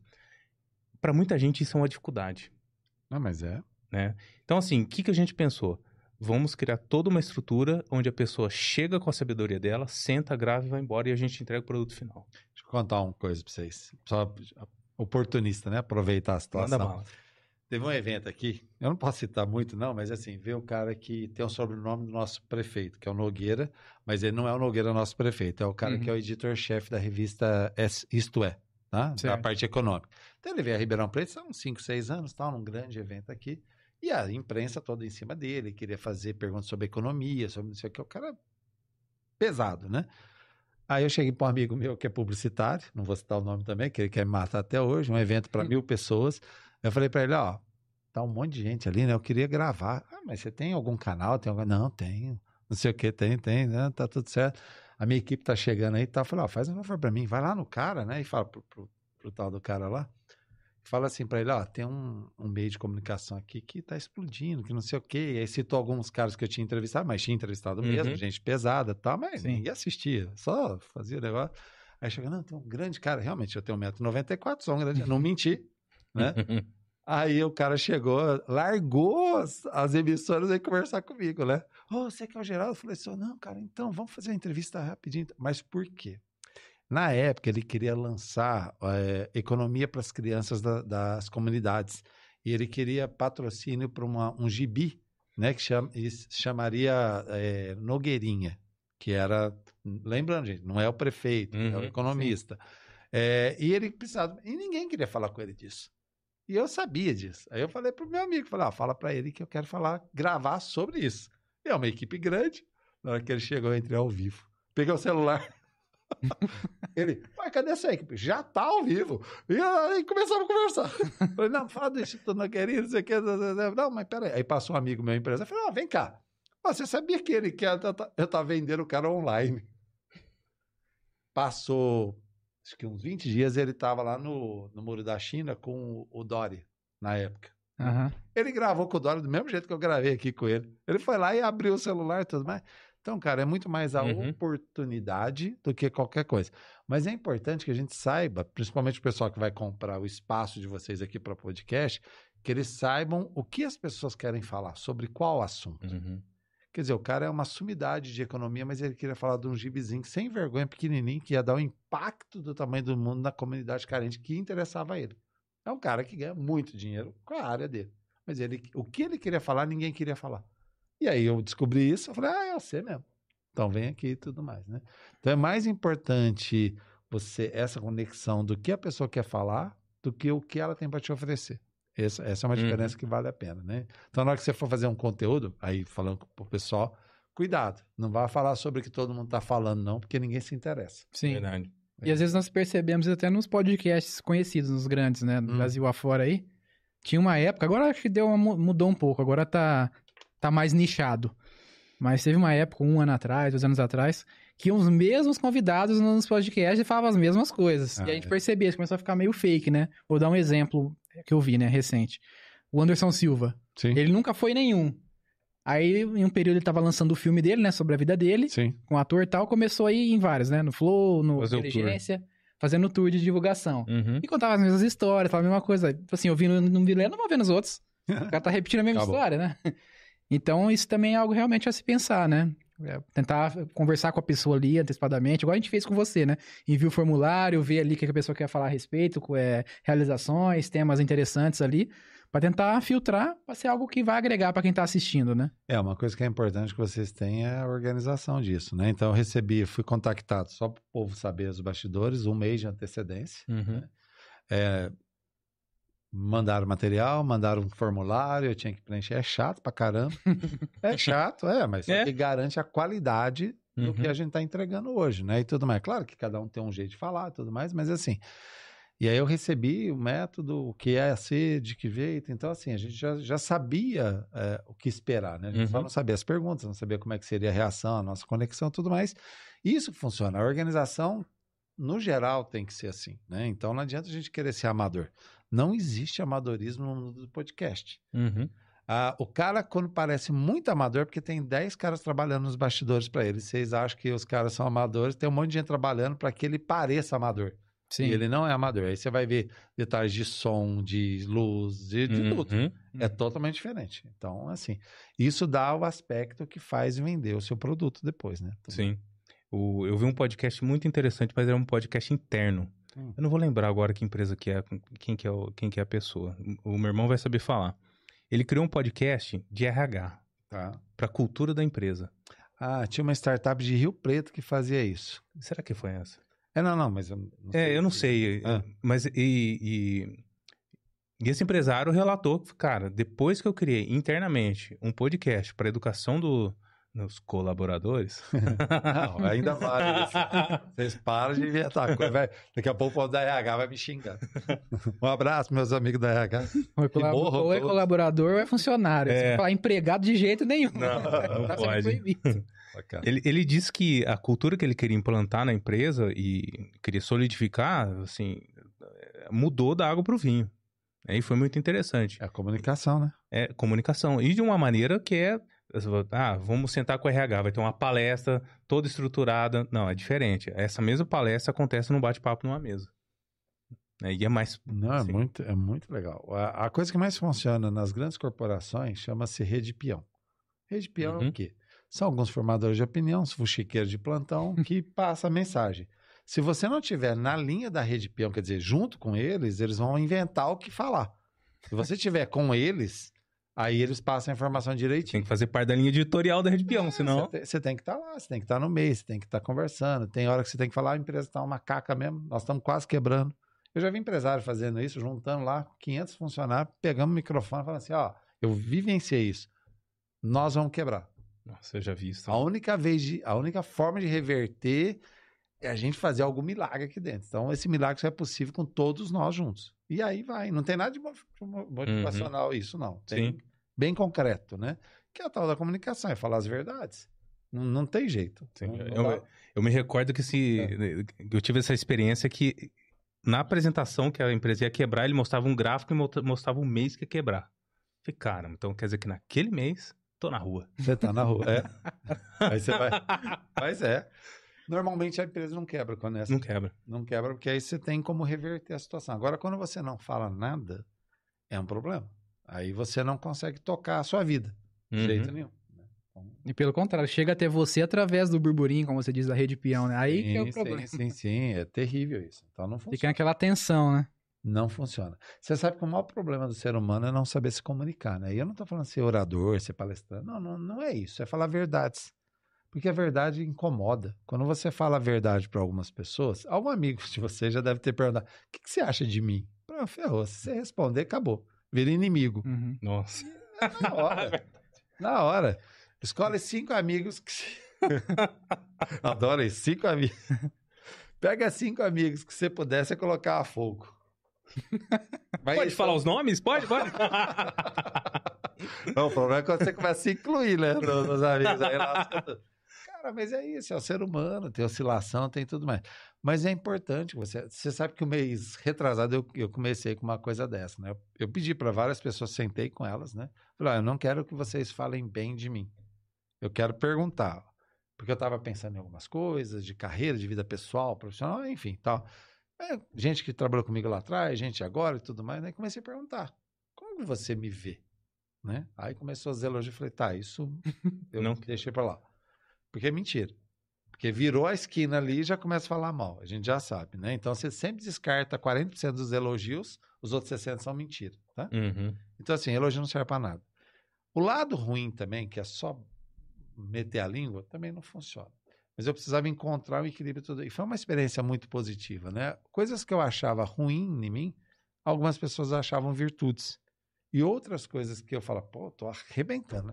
Bom, vou citar um exemplo prático, que isso é, inclusive, ensinado. Eu tive aula no MBA da Fundação Getúlio Vargas, citar o nome, e a empresa também é IBM. Tinha um gerente de RH que chama Geraldo Melo. Mesmo nome meu, só que sobre- sobrenome diferente, Geraldo Melo. Ele deu aula pra gente, eu fiz um- uma matéria com ele na Fundação Getúlio Vargas, e ele relatou, ele sempre teve o- as avaliações dele como gerente muito boas das, da equipe, das equipes dele e tudo mais, então fazia os gráficos, ele sempre estava muito bem. De repente, caiu a nota dele, e ele não sabia o que fazer, porque quando você sempre está bem, quando dá uma diminuída, e aí ele foi tentar entender com as pessoas, né? Aí o povo disse, ah, não, você é muito bom, não sei o que, aquela história toda tal. Sem culpar ninguém, ele foi tentar de um jeito, sem culpar o cacete. Desculpa o termo, mas assim, eu foi, é, ele falou bem assim na aula gente, não, fui lá pra tirar satisfação mesmo. Pô, faço tudo pra... Aí as pessoas, meia dúzia lá, falaram, "Ó, o problema é o seguinte, quando você achava que nós precisávamos, você se comunicava muito com a gente, você sentava na sala com a gente e falava todas as verdades. Ele falou, peraí, eu tô mentindo pra vocês? Não. Agora nós estamos sendo comunicados pela equipe de marketing da empresa. Hum. Então, isso é, isso é um toque importante para os empresários. Não dore a pílula, não crie um aspecto, um ambiente de marketing bonitinho, tal, tal. Não. As pessoas querem a comunicação direta. O que, que o Geraldo Melo fazia na IBM com os funcionários dele? Eu estou falando de uma história de 20 anos, tá? Uhum. Ele sentava e falava assim: ó, tá tudo certo, tá tudo errado. Tá? Ele falava. Ele continuou fazendo a mesma coisa, mas através de comunicados. Aí a tecnologia entrou, Uhum. mandava e-mail, mandava não sei o quê, mandava jornalzinho. E tá dava premiação pro povo, tal, tal, tal. Mas ele não tinha mais o hábito que ele tinha que no cafezinho chegar, no cafezinho e falar, ó, tá uma merda seu trabalho. Ele não falava mais isso. E aí as pessoas se perderam. E aí elas deram feedback. Como que elas deram o primeiro feedback? Baixou a nota dele. Baixou a nota, baixou o salário dele, que era bônus. Aí que ele ficou puto Uhum. mesmo, né? Entendeu? Então, foi linkado ao bônus, aí ele foi entender. Falou, mas o que, que vocês querem? Só que eu entre na sala e fale a mesma coisa? É. As pessoas só querem isso. E aí, só para finalizar essa parte, as pessoas querem o contato humano. Elas precisam olhar você. Elas precisam sentir a tua respiração. Parece uma coisa meio fresca, meio besta, né? Mas não é. Elas precisam saber se você está falando verdade olhando para você. Uhum. E não é pelo olhar, é pela respiração. Sabia disso? Não. Não. Quando você mente, você tem uma sistematização de ansiedade que você aumenta o seu batimento cardíaco. E as pessoas que têm uma percepção mais aguçada, elas conseguem te ler. Até sem ver, até sem saber Sem que lendo. saber que tá lendo. Elas, elas não sabem como, mas esse cara tem uma. Tá pegando. Sabe? Elas conseguem. Aí pelo olhar. Não é pelo olhar. É pela respiração. É impressionante isso. Porque o batimento vai, tá, tá. Tem, tem, tem Uhum. umas teorias aí que funcionam, outras que são mentira também, mas tá tudo certo. Mas as pessoas precisam dessa comunicação direta. Então, assim, o empresário pode ter 10 pessoas na equipe dele ou pode ter mil. Elas precisam da comunicação direta. É só isso. Caramba. Só pra gente pensar Fantástico. Muito bom. Tem comentários? Eu- cara, eu queria perguntar da. da, da- Você trabalha na, na Secretaria de Inovação. É, se chama Secretaria de Inovação e Desenvolvimento de Ribeirão Preto. Ela foi criada há três anos aqui. Queria, é, queria saber do trabalho, o que, que foi desenvolvido, o que, que apareceu pra gente. Né? O que, que tem de, de, de, de legal pra Ribeirão É, o Preto? que, que, que os empresários de Ribeirão Preto, junto com o prefeito, entenderam, né? Entenderam que existia uma necessidade de você dar um foco específico na inovação, né? E ligado ao desenvolvimento. O que significa isso? Como é que a gente faz para realmente sistematizar os processos das, das empresas em Ribeirão? O que, que a gente pode fazer enquanto governo, em parceria com a iniciativa privada, para que a gente tenha melhores cursos, melhores movimentos, que o dinheiro seja mais bem investido em algumas das áreas e tudo mais. Uhum. Falta sempre dinheiro para o governo, porque o dinheiro normalmente já vem, é direcionado por, por Sim, lei de sim. diretrizes e tudo mais, tudo mais, né? Você precisa ter dados estatísticos, então a parte de desenvolvimento da secretaria trabalha com dados estatísticos desde emprego, rentabilidade, abriu empresa, não abriu, fechou, quais as tendências de mercado. Então, com isso na mão, o empresário consegue tomar decisões cada vez mais acertadas em relação a isso, né? Nós estamos num processo de encaminhamento. Uma das últimas coisas que nós fizemos, que é bem legal, nós temos três hubs de inovação aqui em Ribeirão Preto. O que é um hub de inovação? É onde a inovação ela é mais acentuada, ela tem um processo que as empresas tocam o processo de inovação. Então, é a Supera Park, que fica ali no USP, tem a DABI, Uhum. né? O, o centro que, que a gente a gente fala, a DABI, não é a DABI, é o DABI, que é Uhum. um centro de, de negócios lá, que lá tem 80 empresas, mais de 3 mil pessoas trabalhando. E nós temos o Novo Lab, que chegou aí no último ano também, que tem todo um processo de inovação de empresas e tudo mais. Nós estamos juntando os três, os três hubs para que a gente possa coletivamente ver eh, em cada uma das áreas de Ribeirão Preto o que, que a gente pode fazer para atrair mais empresas, fazer sistematização com as startups, quer dizer, favorecer o ambiente para que mais pessoas possam estar no meio.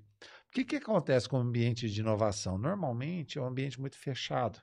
Não é que ele é escondido, mas ele é fechado, porque normalmente as pessoas não têm acesso. Uhum. Não é que você não pode ter acesso, mas elas não têm. Então, qual que é a missão também da nossa secretaria? É ampliar, ampliar isso para a população, para que a população possa ter acesso a isso. Né? Então, é um trabalho bem interessante. Nós, nós teremos vários eventos agora para explicar isso, como é que funciona, de que jeito que vai ser o processo e tudo mais, né? para que dê oportunidades para essas empresas. Né? Além disso, nós temos lá os centros de treinamento, as nossas parcerias com o Sebrae, Senai, com o Sistema S como todo, o Senar também.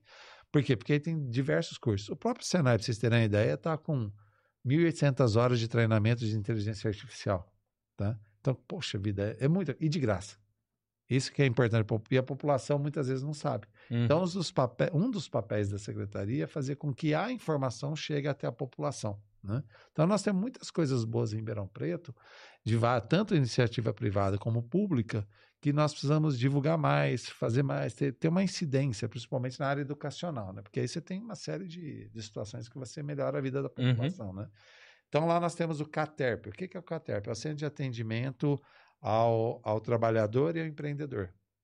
Ant, antigamente, né, eh, nós tínhamos isso há três, quatro, antigamente, há três, quatro anos, muito foco no trabalhador. Vaga de emprego, cursos, algumas coisas assim. O empreendedor, nós começamos aí no último ano dar um foco mais forte ali. Então, nós temos agora ali o Sebrae aqui. O que é o Sebrae aqui? Nós temos uma unidade do Sebrae, foi inaugurada semana retrasada, dentro da Secretaria de, de Inovação e Desenvolvimento, além da Francisco Junqueira.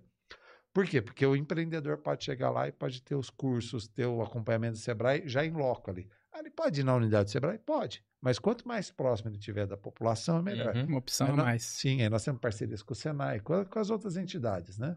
Alguns fundos de investimento, nós estamos analisando, conversando, para ver se traz para Ribeirão Preto, para poder investir nas startups. Porque eh, qual, qual que é o grande problema que a gente enxergava nisso, até em outros momentos da minha carreira também? Se faz todo um processo de incubação, de preparação das startups, aí na hora que precisa do dinheiro mesmo para alavancar o negócio, ela precisa sair de Ribeirão Preto. E aí Ribeirão perde todo esse investimento, né? Então nós estamos organizando essa, essa parte também para estruturação. Então essa é uma parte bacana aí da, da história, né? Para a gente colocar. que legal. Então, assim, a minha chefia, ela, ela inclui inovação, então eu sou chefe de inovação, tecnologia, educação empreendedora. né? Então, são essas três vertentes aí que você costuma dizer, né? Você inventa a moda, você traz a tecnologia para ajudar a inventar a moda e educa o povo para saber o que fazer com essas duas. Porque se você não tiver esse complemento, esse- nessa base você não consegue fazer, né? Então, Uhum. é, é bem interessante o trabalho aí, né? E- mas, principalmente, assim, o que, que a gente vê? É, é criar novos ambientes. Porque esses três ambientes de inovação são pouco ainda. Porque, tá, ah, vai envolver, envolver 3, 4, 5 mil pessoas, ótimo, mas nós temos mais de 700 mil pessoas. Como é que a gente faz para criar novos lugares também? Não é só fomentar isso, é criar novos núcleos que possam se expandir a inovação, tecnologia como um todo. Então, esse é o trabalho que está sendo feito nesse momento agora. Poxa, muito bom. Muito bom. Teve, teve alguma coisa que a prefeitura lançou recentemente, né? Teve aquele plano de desburocra- desburocratização para abertura de empresa, né? Não, É, não me lembro o nome. É, é da nossa secretaria, chama da- Empresa Fácil. Isso. tá? O que, que acontece? Ah, quero abrir uma empresa, beleza. Aí nós separamos os quinais das empresas, né, para facilitar. Hoje você pode entrar no site da prefeitura e verificar se no local que você quer abrir a sua empresa, se ela é possível abrir lá. Então você tem graus, né, de, de exigências para cada lugar. Uhum. Quando é um grau muito elevado, que é o grau que você precisa de uma licença ambiental, precisa de outras coisas, você vai sim aí para a prefeitura passar pelas secretarias. Quando é um, é um KINAI mais simples, você já sabe onde você pode abrir imediatamente. Então, esse foi um trabalho desenvolvido pelo secretário que estava conosco aí, o Leônidas, né? Então, ele fez em parceria com algumas empresas. Então, já está pronto, já está rodando. Você pode entrar hoje e vai bater. Ah, eu tenho empresa de X coisa. Você já sabe automaticamente se pode ou não. Então, agora vai, intera vai interagir com os outros processos também de, de inscrição de CNPJ. Pra, qual que é a ideia? É diminuir o tempo que você abre uma empresa em Ribeirão Preto e aumentar a velocidade de ganhos com essa empresa, porque você vai num processo mais rápido. Uhum. Né? Nós chamamos isso de tirar do ambiente hostil. Porque hoje no Brasil você tem um ambiente hostil para o empreendedor. Sem Né? dúvida. Tira, eu não vou entrar no mérito aqui de imposto, essas coisas aqui, porque isso vai ainda um tempo para ser resolvido aí. Uhum. Mas será que a, a burocracia, e quando eu falo burocracia, assim, para que você assinar um monte de documento se você pode simplesmente apertar um botão? Aí a tecnologia vem nos auxiliar nisso daí. né? Então o cara para de perder tempo que não é necessário e vai cuidar com, do negócio dele como um todo. Né? Então isso é bem interessante. Isso foi uma grande vitória aí. É positivo, sim. Certeza. né? Deixa eu comentar uma coisa, já que nós falamos de secretaria, que eu acho importante. Foi aprovada uma lei aí também, é, e agradecendo a Câmara Municipal, os vereadores, o prefeito também, que é uma lei que chama é, Lei Nova Cidade. O que, que é essa lei? Hoje nós podemos fazer parceria público-privada sem ônus para a prefeitura, quer dizer, sem custo, com as empresas que querem testar os seus mecanismos aqui. Né? Então, uma das consequências dessa, nós estamos negociando agora e vai abrir edital, vai ter todo um processo de 100 pontos de internet gratuita para a população aqui. Então, quem que vai concorrer, obviamente, são as operadoras, né? Então, Uhum. claro, alcance, quem tiver aí no mercado é que se interessa e tudo mais, né? Onde elas ganham, ela- a prefeitura não tem custo nenhum com isso. Então, por isso, essa lei que nos autorizou a fazer isso. Eles ganham como? Com a publicidade, com o movimento deles, assim. Antes a gente não podia fazer isso de uma forma, com uma segurança jurídica concreta, né? Então, hoje nós já podemos fazer. Então, brevemente, nós entraremos aí com, com esse aspecto aí. Vocês vão ter notícias sobre isso, a gente vai informar tudo mais. Então, tem muita coisa sendo feita. Da onde nós estamos tirando essas ideias, né? Eu costumo dizer assim, inovação você não inventa, você copia. Simplesmente. Uhum. Nós fizemos benchmark no Brasil inteiro. Então, olhamos lá, Porto Alegre, o que, que tem lá? Tem isso, isso, isso. Recife, o que, que tem isso? O que que- Simplesmente isso. Aí entra a parte da tal da humildade também, né? Para de inventar coisa que você não sabe fazer, copie. Então, Uhum. nós vamos olhar, né? eu, eu, eu faço muito esse papel, né? Eu ligo para os secretários de outros, outros estados e falo assim, ó, eu não sei fazer isso aí, eu preciso copiar, literalmente. Mas eu, já- mas eu queria que você me mandasse o documento. mas como assim? Todo o trabalho que nós tivemos, durante- você quer que eu te mande assim? É isso aí. É. Você tá brincando? Eu, não. Aí você faz reunião online, vai presidente. Foi para Florianópolis, cara, que, nossa, no final do ano passado, né? Teve um evento de inovação lá, mil startups, 10 mil pessoas. Mas mil startups é muito startup, é muita coisa junta lá. Eu não sei se é bom, se é ruim e tal. Mas tinha também uma, uma maratona com 10 mil participantes, a maior maratona do Brasil. 10 mil. O meu hotel não tinha lugar para ficar, ops, de jeito nenhum e tal. E eu achando que era o máximo, né? Aí eu fui descobrir que Floripa, em um mês, no mês de setembro, fez 180 eventos. Levou mais de um milhão de, habita de pessoas para lá, em um mês. Nossa. Tem noção do que é um milhão de pessoas numa cidade? Aí eu fui, aí eu não aguentei, né? É de diversos eventos. Diversos eventos, que é unificar os eventos, né? Uhum. Uma sequência de eventos, né? Uhum. É assim, é manter a rede hoteleira lotada o tempo inteiro, os bares lotados, tudo, tudo, tudo lotado. Gera muito emprego e tudo mais. e Tal. Aqui nós temos a AgriShow que lota tudo. Mas nós tem um mês de AgriShow, entre aspas, né? Com vários eventos. Aí, claro, conheci o, o secretário lá, né? De, de inovação de lá. Falei, bicho, ó, vem cá. Como é que vocês fizeram isso? Aí ele falou, é assim, assim, dá um trabalho, dá um trabalho. Cara, mas 180 eventos, vai tomar banho, é só de um mês. É lotada a cidade. Então, quer dizer, você gera possibilidades para a cidade. Então, existe uma metodologia para eles fazerem isso. Não é de alegre. Você não faz as coisas, Uhum. o povo vai em show, acha que show é só, é, vamos cantar. É, não faz É. ideia. É, o trem é um trampo, lascar tudo mais, né? Então, assim, nós estamos aprendendo com os outros também. A gente sabe muita coisa também. Nós somos referência em Ribeirão Preto em várias coisas de tecnologia, de inovação também e tudo mais. Uhum. Nossa área da saúde é um exemplo para o Brasil inteiro também. Mas tem coisa que a gente precisa aprender também. Sim. Então, nós estamos fazendo isso. Ó, O que, que vocês têm aí?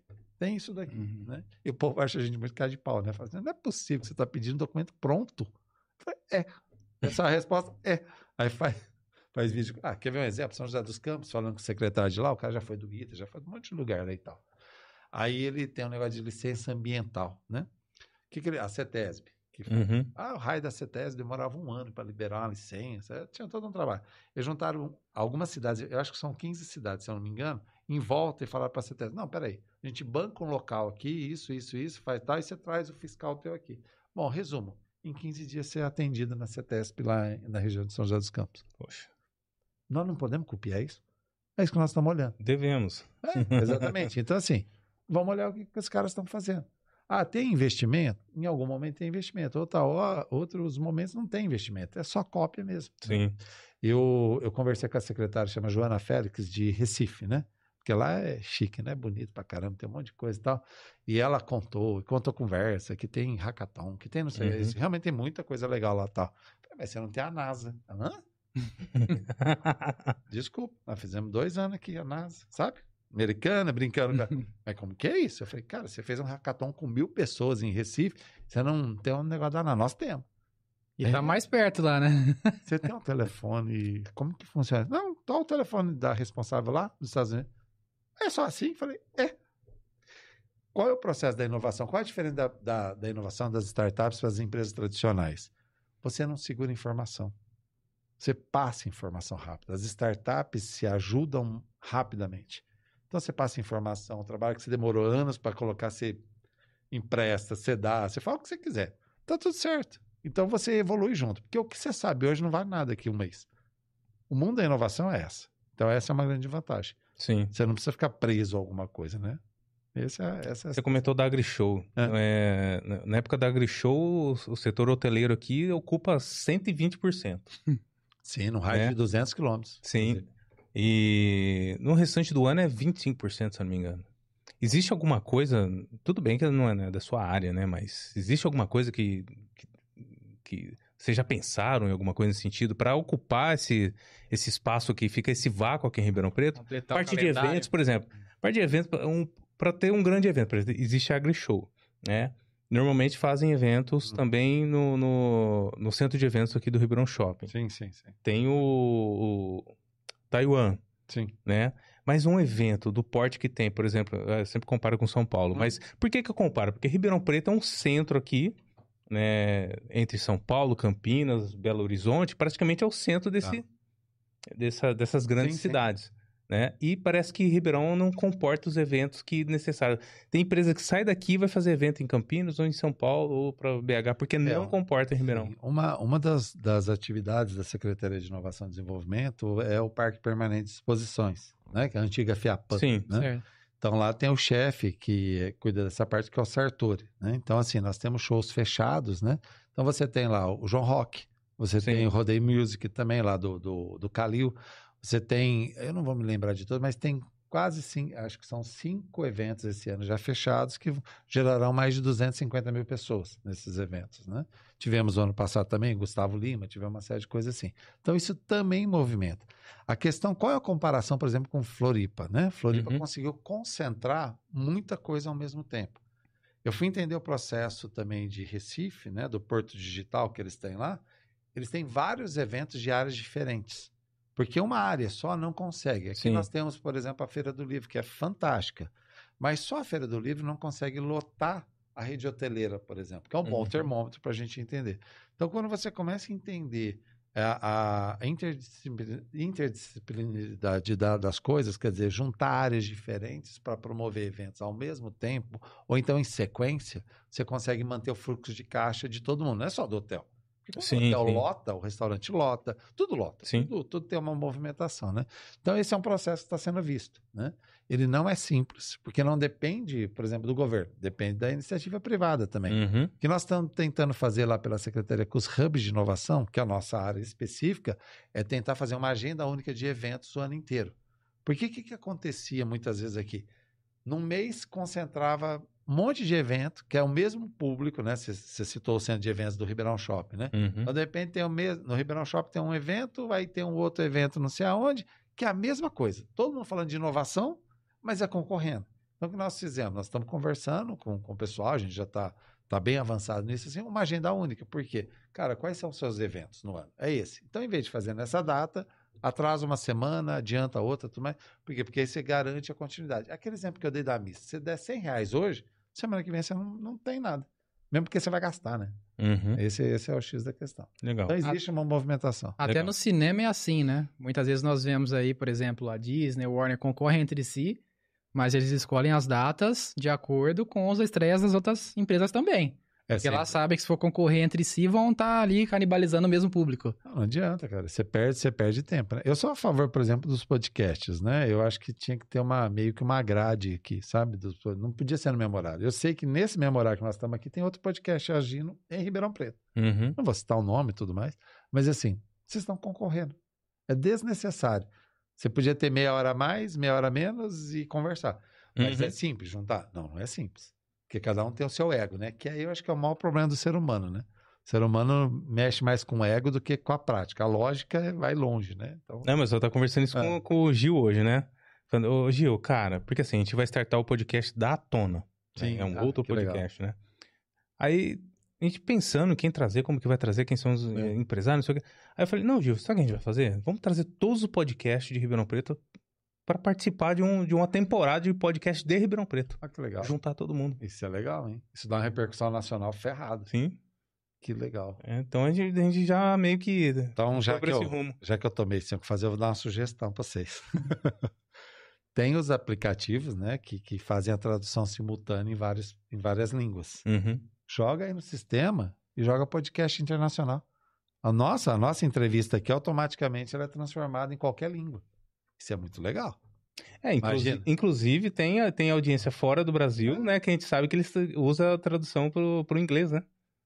Do, do, pod- É. do nosso podcast. E é de graça essas coisas. Então, você, cara, isso fica legal, porque se cair na mão de uns caras estrangeiros, você dá uma, uma guinada boa. né? Isso é legal. Show de bola. Cara, muito obrigado por ter vindo. A gente aprendeu demais. Ixi, aprendeu é bom. hein? É, tenho certeza, ideia. tenho certeza que o nosso público também eh, gostou demais. Tem, leu o comentário do pessoal, você ali, não leu aí? Vou deixar o. Vê se alguém vai me pagar jantar agora, vê. Vamos ver aqui. Ah, a Ana Lúcia comentou novamente. Você está a sete pessoas de qualquer pessoa no mundo. É, eu sou uma que já me falaram que deveria ter um podcast por causa da minha voz e do conteúdo do meu Instagram. Agora já sei como fazer isso. Obrigada, Geraldo e meninos. Ana Lúcia disse. Ah, aí o, o núcleo Dharma, né? O Marco falou: me entrevista, Ana Lúcia. Ele é tá um- e é um excelente convidado. É, um né? excelente, é muito bom. Inclusive, muita gente comentou lá falando: traz ele de novo, traz ele Exatamente. E o Diego Gomes, por último, que disse: tomar cuidado com os elogios, eles te paralisam. É verdade. Fica o alerta aí, né? Do Geraldo. Oh, e a gente pede, pessoal, para seguir o nosso, nosso canal aqui, né, para comentar, para curtir, né, porque é uma sistemática até mesmo da plataforma, tá? É, se, se tem um público assistindo e não tem curtida, não tem compartilhamento, e as pessoas não seguem a plataforma, entende, tá? Isso é algoritmo da plataforma, entende que o, o conteúdo não é relevante, acaba não entregando para mais pessoas. Então, é importantíssimo. Se você se você estiver assistindo a gente agora, segue o nosso canal, clica aí para seguir, tá bom? É, compartilha também com o pessoal de Ribeirão Preto, porque esse aqui é um podcast da região de Ribeirão Preto. Isso é legal.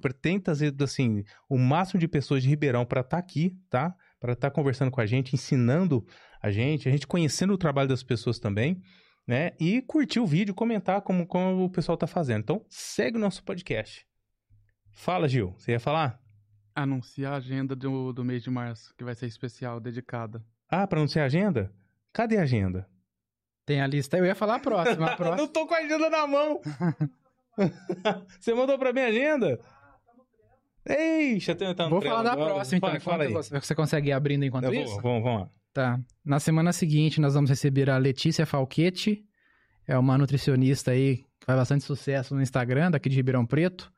O foco dela é a nutrição integrativa de precisão. Esse é mais um assunto que vamos perguntar do que se trata, né? É, é. Mas parece que é uma pessoa que, que produz bastante conteúdo. Até recomendo vocês sigam quem tem interesse nesse tipo de assunto, né? Que ela vai vir aqui no- na entrevista, né? Mas eu vejo que ela posta bastante coisa no Instagram com frequência. Então, como é um assunto que o pessoal gosta bastante, né? Perder peso, né? Que você Deixa conhece falar, bem. falar uma coisa pra vocês. Eu, eu tinha, tinha porque eu tinha mesmo, né? Eu tinha um grupo no, no Facebook que chamava Emagrecendo com o Geraldo Martins. Olha É, eu tinha umas 5 mil pessoas. Eu postava só comida gordurosa e doce, né? Falava, emagreci 3 quilos. Nossa, mas só dava comentário me xingando, né? Aí eu parei com esse grupo porque eu tava com medo. Encontrou aí? Encontrei. Geraldo Martins, o que está acontecendo hoje e possivelmente vai voltar. É, vai voltar, né? Estão Vai esquecendo de comentar. O mês de março é especial. Tem um motivo pra ele estar da, da forma que ele tá feito. Então explica. O mês de março é dedicado, vai ser dedicado ao público feminino. Então trazemos a bancada no mês inteiro só de mulheres. Na bancada não, né? Nós Não, a bancada aqui. inteira não. Nós vamos tá aqui. Acho que ele sacou vocês. Eu tô, tô Não. desconfiado. É, Nós vamos nos identificar temporariamente mais como mulher. Então, Não, não, não. Então, Saca. a Grica Bach e a Jana Lima. isso É é, na, isso? segu- na segunda semana. Isso, no dia 12. Vixe, peraí, peraí, gente. Ca- Calma, calma, calma. Tá, você já comentou da Letícia, Uhum. né? Depois tem a, tem a Grica Bach. Ela já foi no The Voice. Ela é daqui de Ribeirão Preto já foi no The Voice. Olha já aí. participou do The Voice. Grica, se prepare para cantar. E vamos perguntar sobre os bastidores. Exatamente. Tem armação, se não tem? Jana Lima, fala sobre a Jana Lima. Ela é cantora de axé, mas ela tá pra confirmar ainda. Tá pra As, confirmar. as duas vêm juntas? Isso, sim, Ah, a sim. participação em conjunto. Legal. Poxa, legal. Tem a Érica Porto, detetive. Ela, de essa é Franca, de muito Franca. bacana, ela traz bastante conteúdo, ela vai falar sobre alguns casos nacionais que ela participou, de renomes nacionais, ela tem muita coisa que ela quer doida pra falar aqui no programa, tá? Vai ser bem bacana o, o dia dela. Sem E citar é nomes, franca, lógico, né? Pra não, Não, correr. ela não pode. Ela falou que vai usar nomes, ela não pode citar nenhum. Mas esse é um assunto muito interessante. Eu, É eu sigo interessante. uma detetive no Instagram que foi no, no A Deriva, né, do Petri. Mulher nem, nunca ouvi nem falar. Ela é de São Paulo, detetive particular. Cara, é um negocinho que é instigante, você fica acompanhando, né, ouvindo as histórias. Você nem conhece a pessoa, mas acha interessante. É. Porque tem aquele suspense e tudo, né? Então são, então são três só. E tem a última, a Natália, né? Tá a confirmar. Tem a Natália e a Lidiane, que a Natália é lutadora Uhum. e a Lidiane que é empresária cabeleireira aqui da cidade. Ah, tá, tá, tá. Aqui tem uma que tá sem foto aqui, então eu acabei pulando. Tá lá a foto também. Fantástico, muito bom. Isso aí. Geraldo, manda um abraço pro pessoal aí, fica à vontade para conversar com o nosso público. Eu quero saber quem vai pagar o jantar, sem comer até agora, mas Ó, tá tudo bem. Nós vamos comer ali no.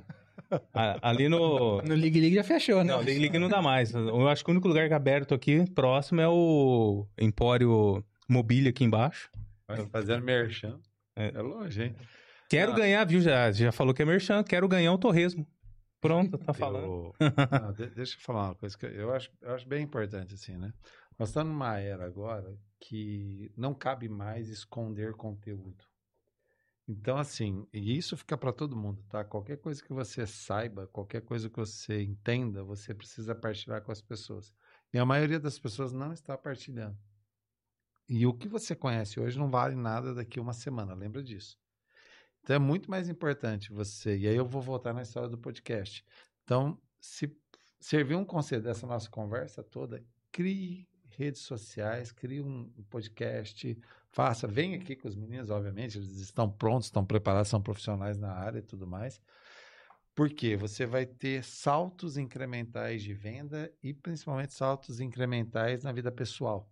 É muito legal. Você imagina o seguinte: num período aí de um ano, você simplesmente se aproxima, e se você fizer um podcast por semana, alguma coisa assim, de 40 pessoas. Uhum. Cara, é muita gente que você vai ter uma conexão pesada. E aí a vida fica mais legal. Uhum. Então é importante isso. Eu quero agradecer vocês dois, quero agradecer o Adriano também por- pela participação aqui. É fantástico, né? Se deixar a gente cair até. Fica. Sim. Eles me enrolaram, ser um pouquinho, nós ficamos conversando aqui, eu achei ótimo. Ah, porque eu tenho várias perguntas pra fazer, eu tenho que esperar pro próximo. É. Ai, tá ótimo, cara. Quero agradecer vocês do fundo do coração. É importante essas, essas situações, porque muita gente ouviu a gente, Uhum. muita gente não vai ligar para o que a gente falou, mas algumas pessoas vão ter a vida transformada com o que vocês fazem, né? Então isso é muito importante. Né? Isso. Isso aí. Nós agradecemos, muitas dicas preciosas, né? principalmente relacionadas a- ao mercado profissional. E algumas delas vão virar cortes, né? Até queria ressaltar isso, que normalmente a gente não lembra aqui, né?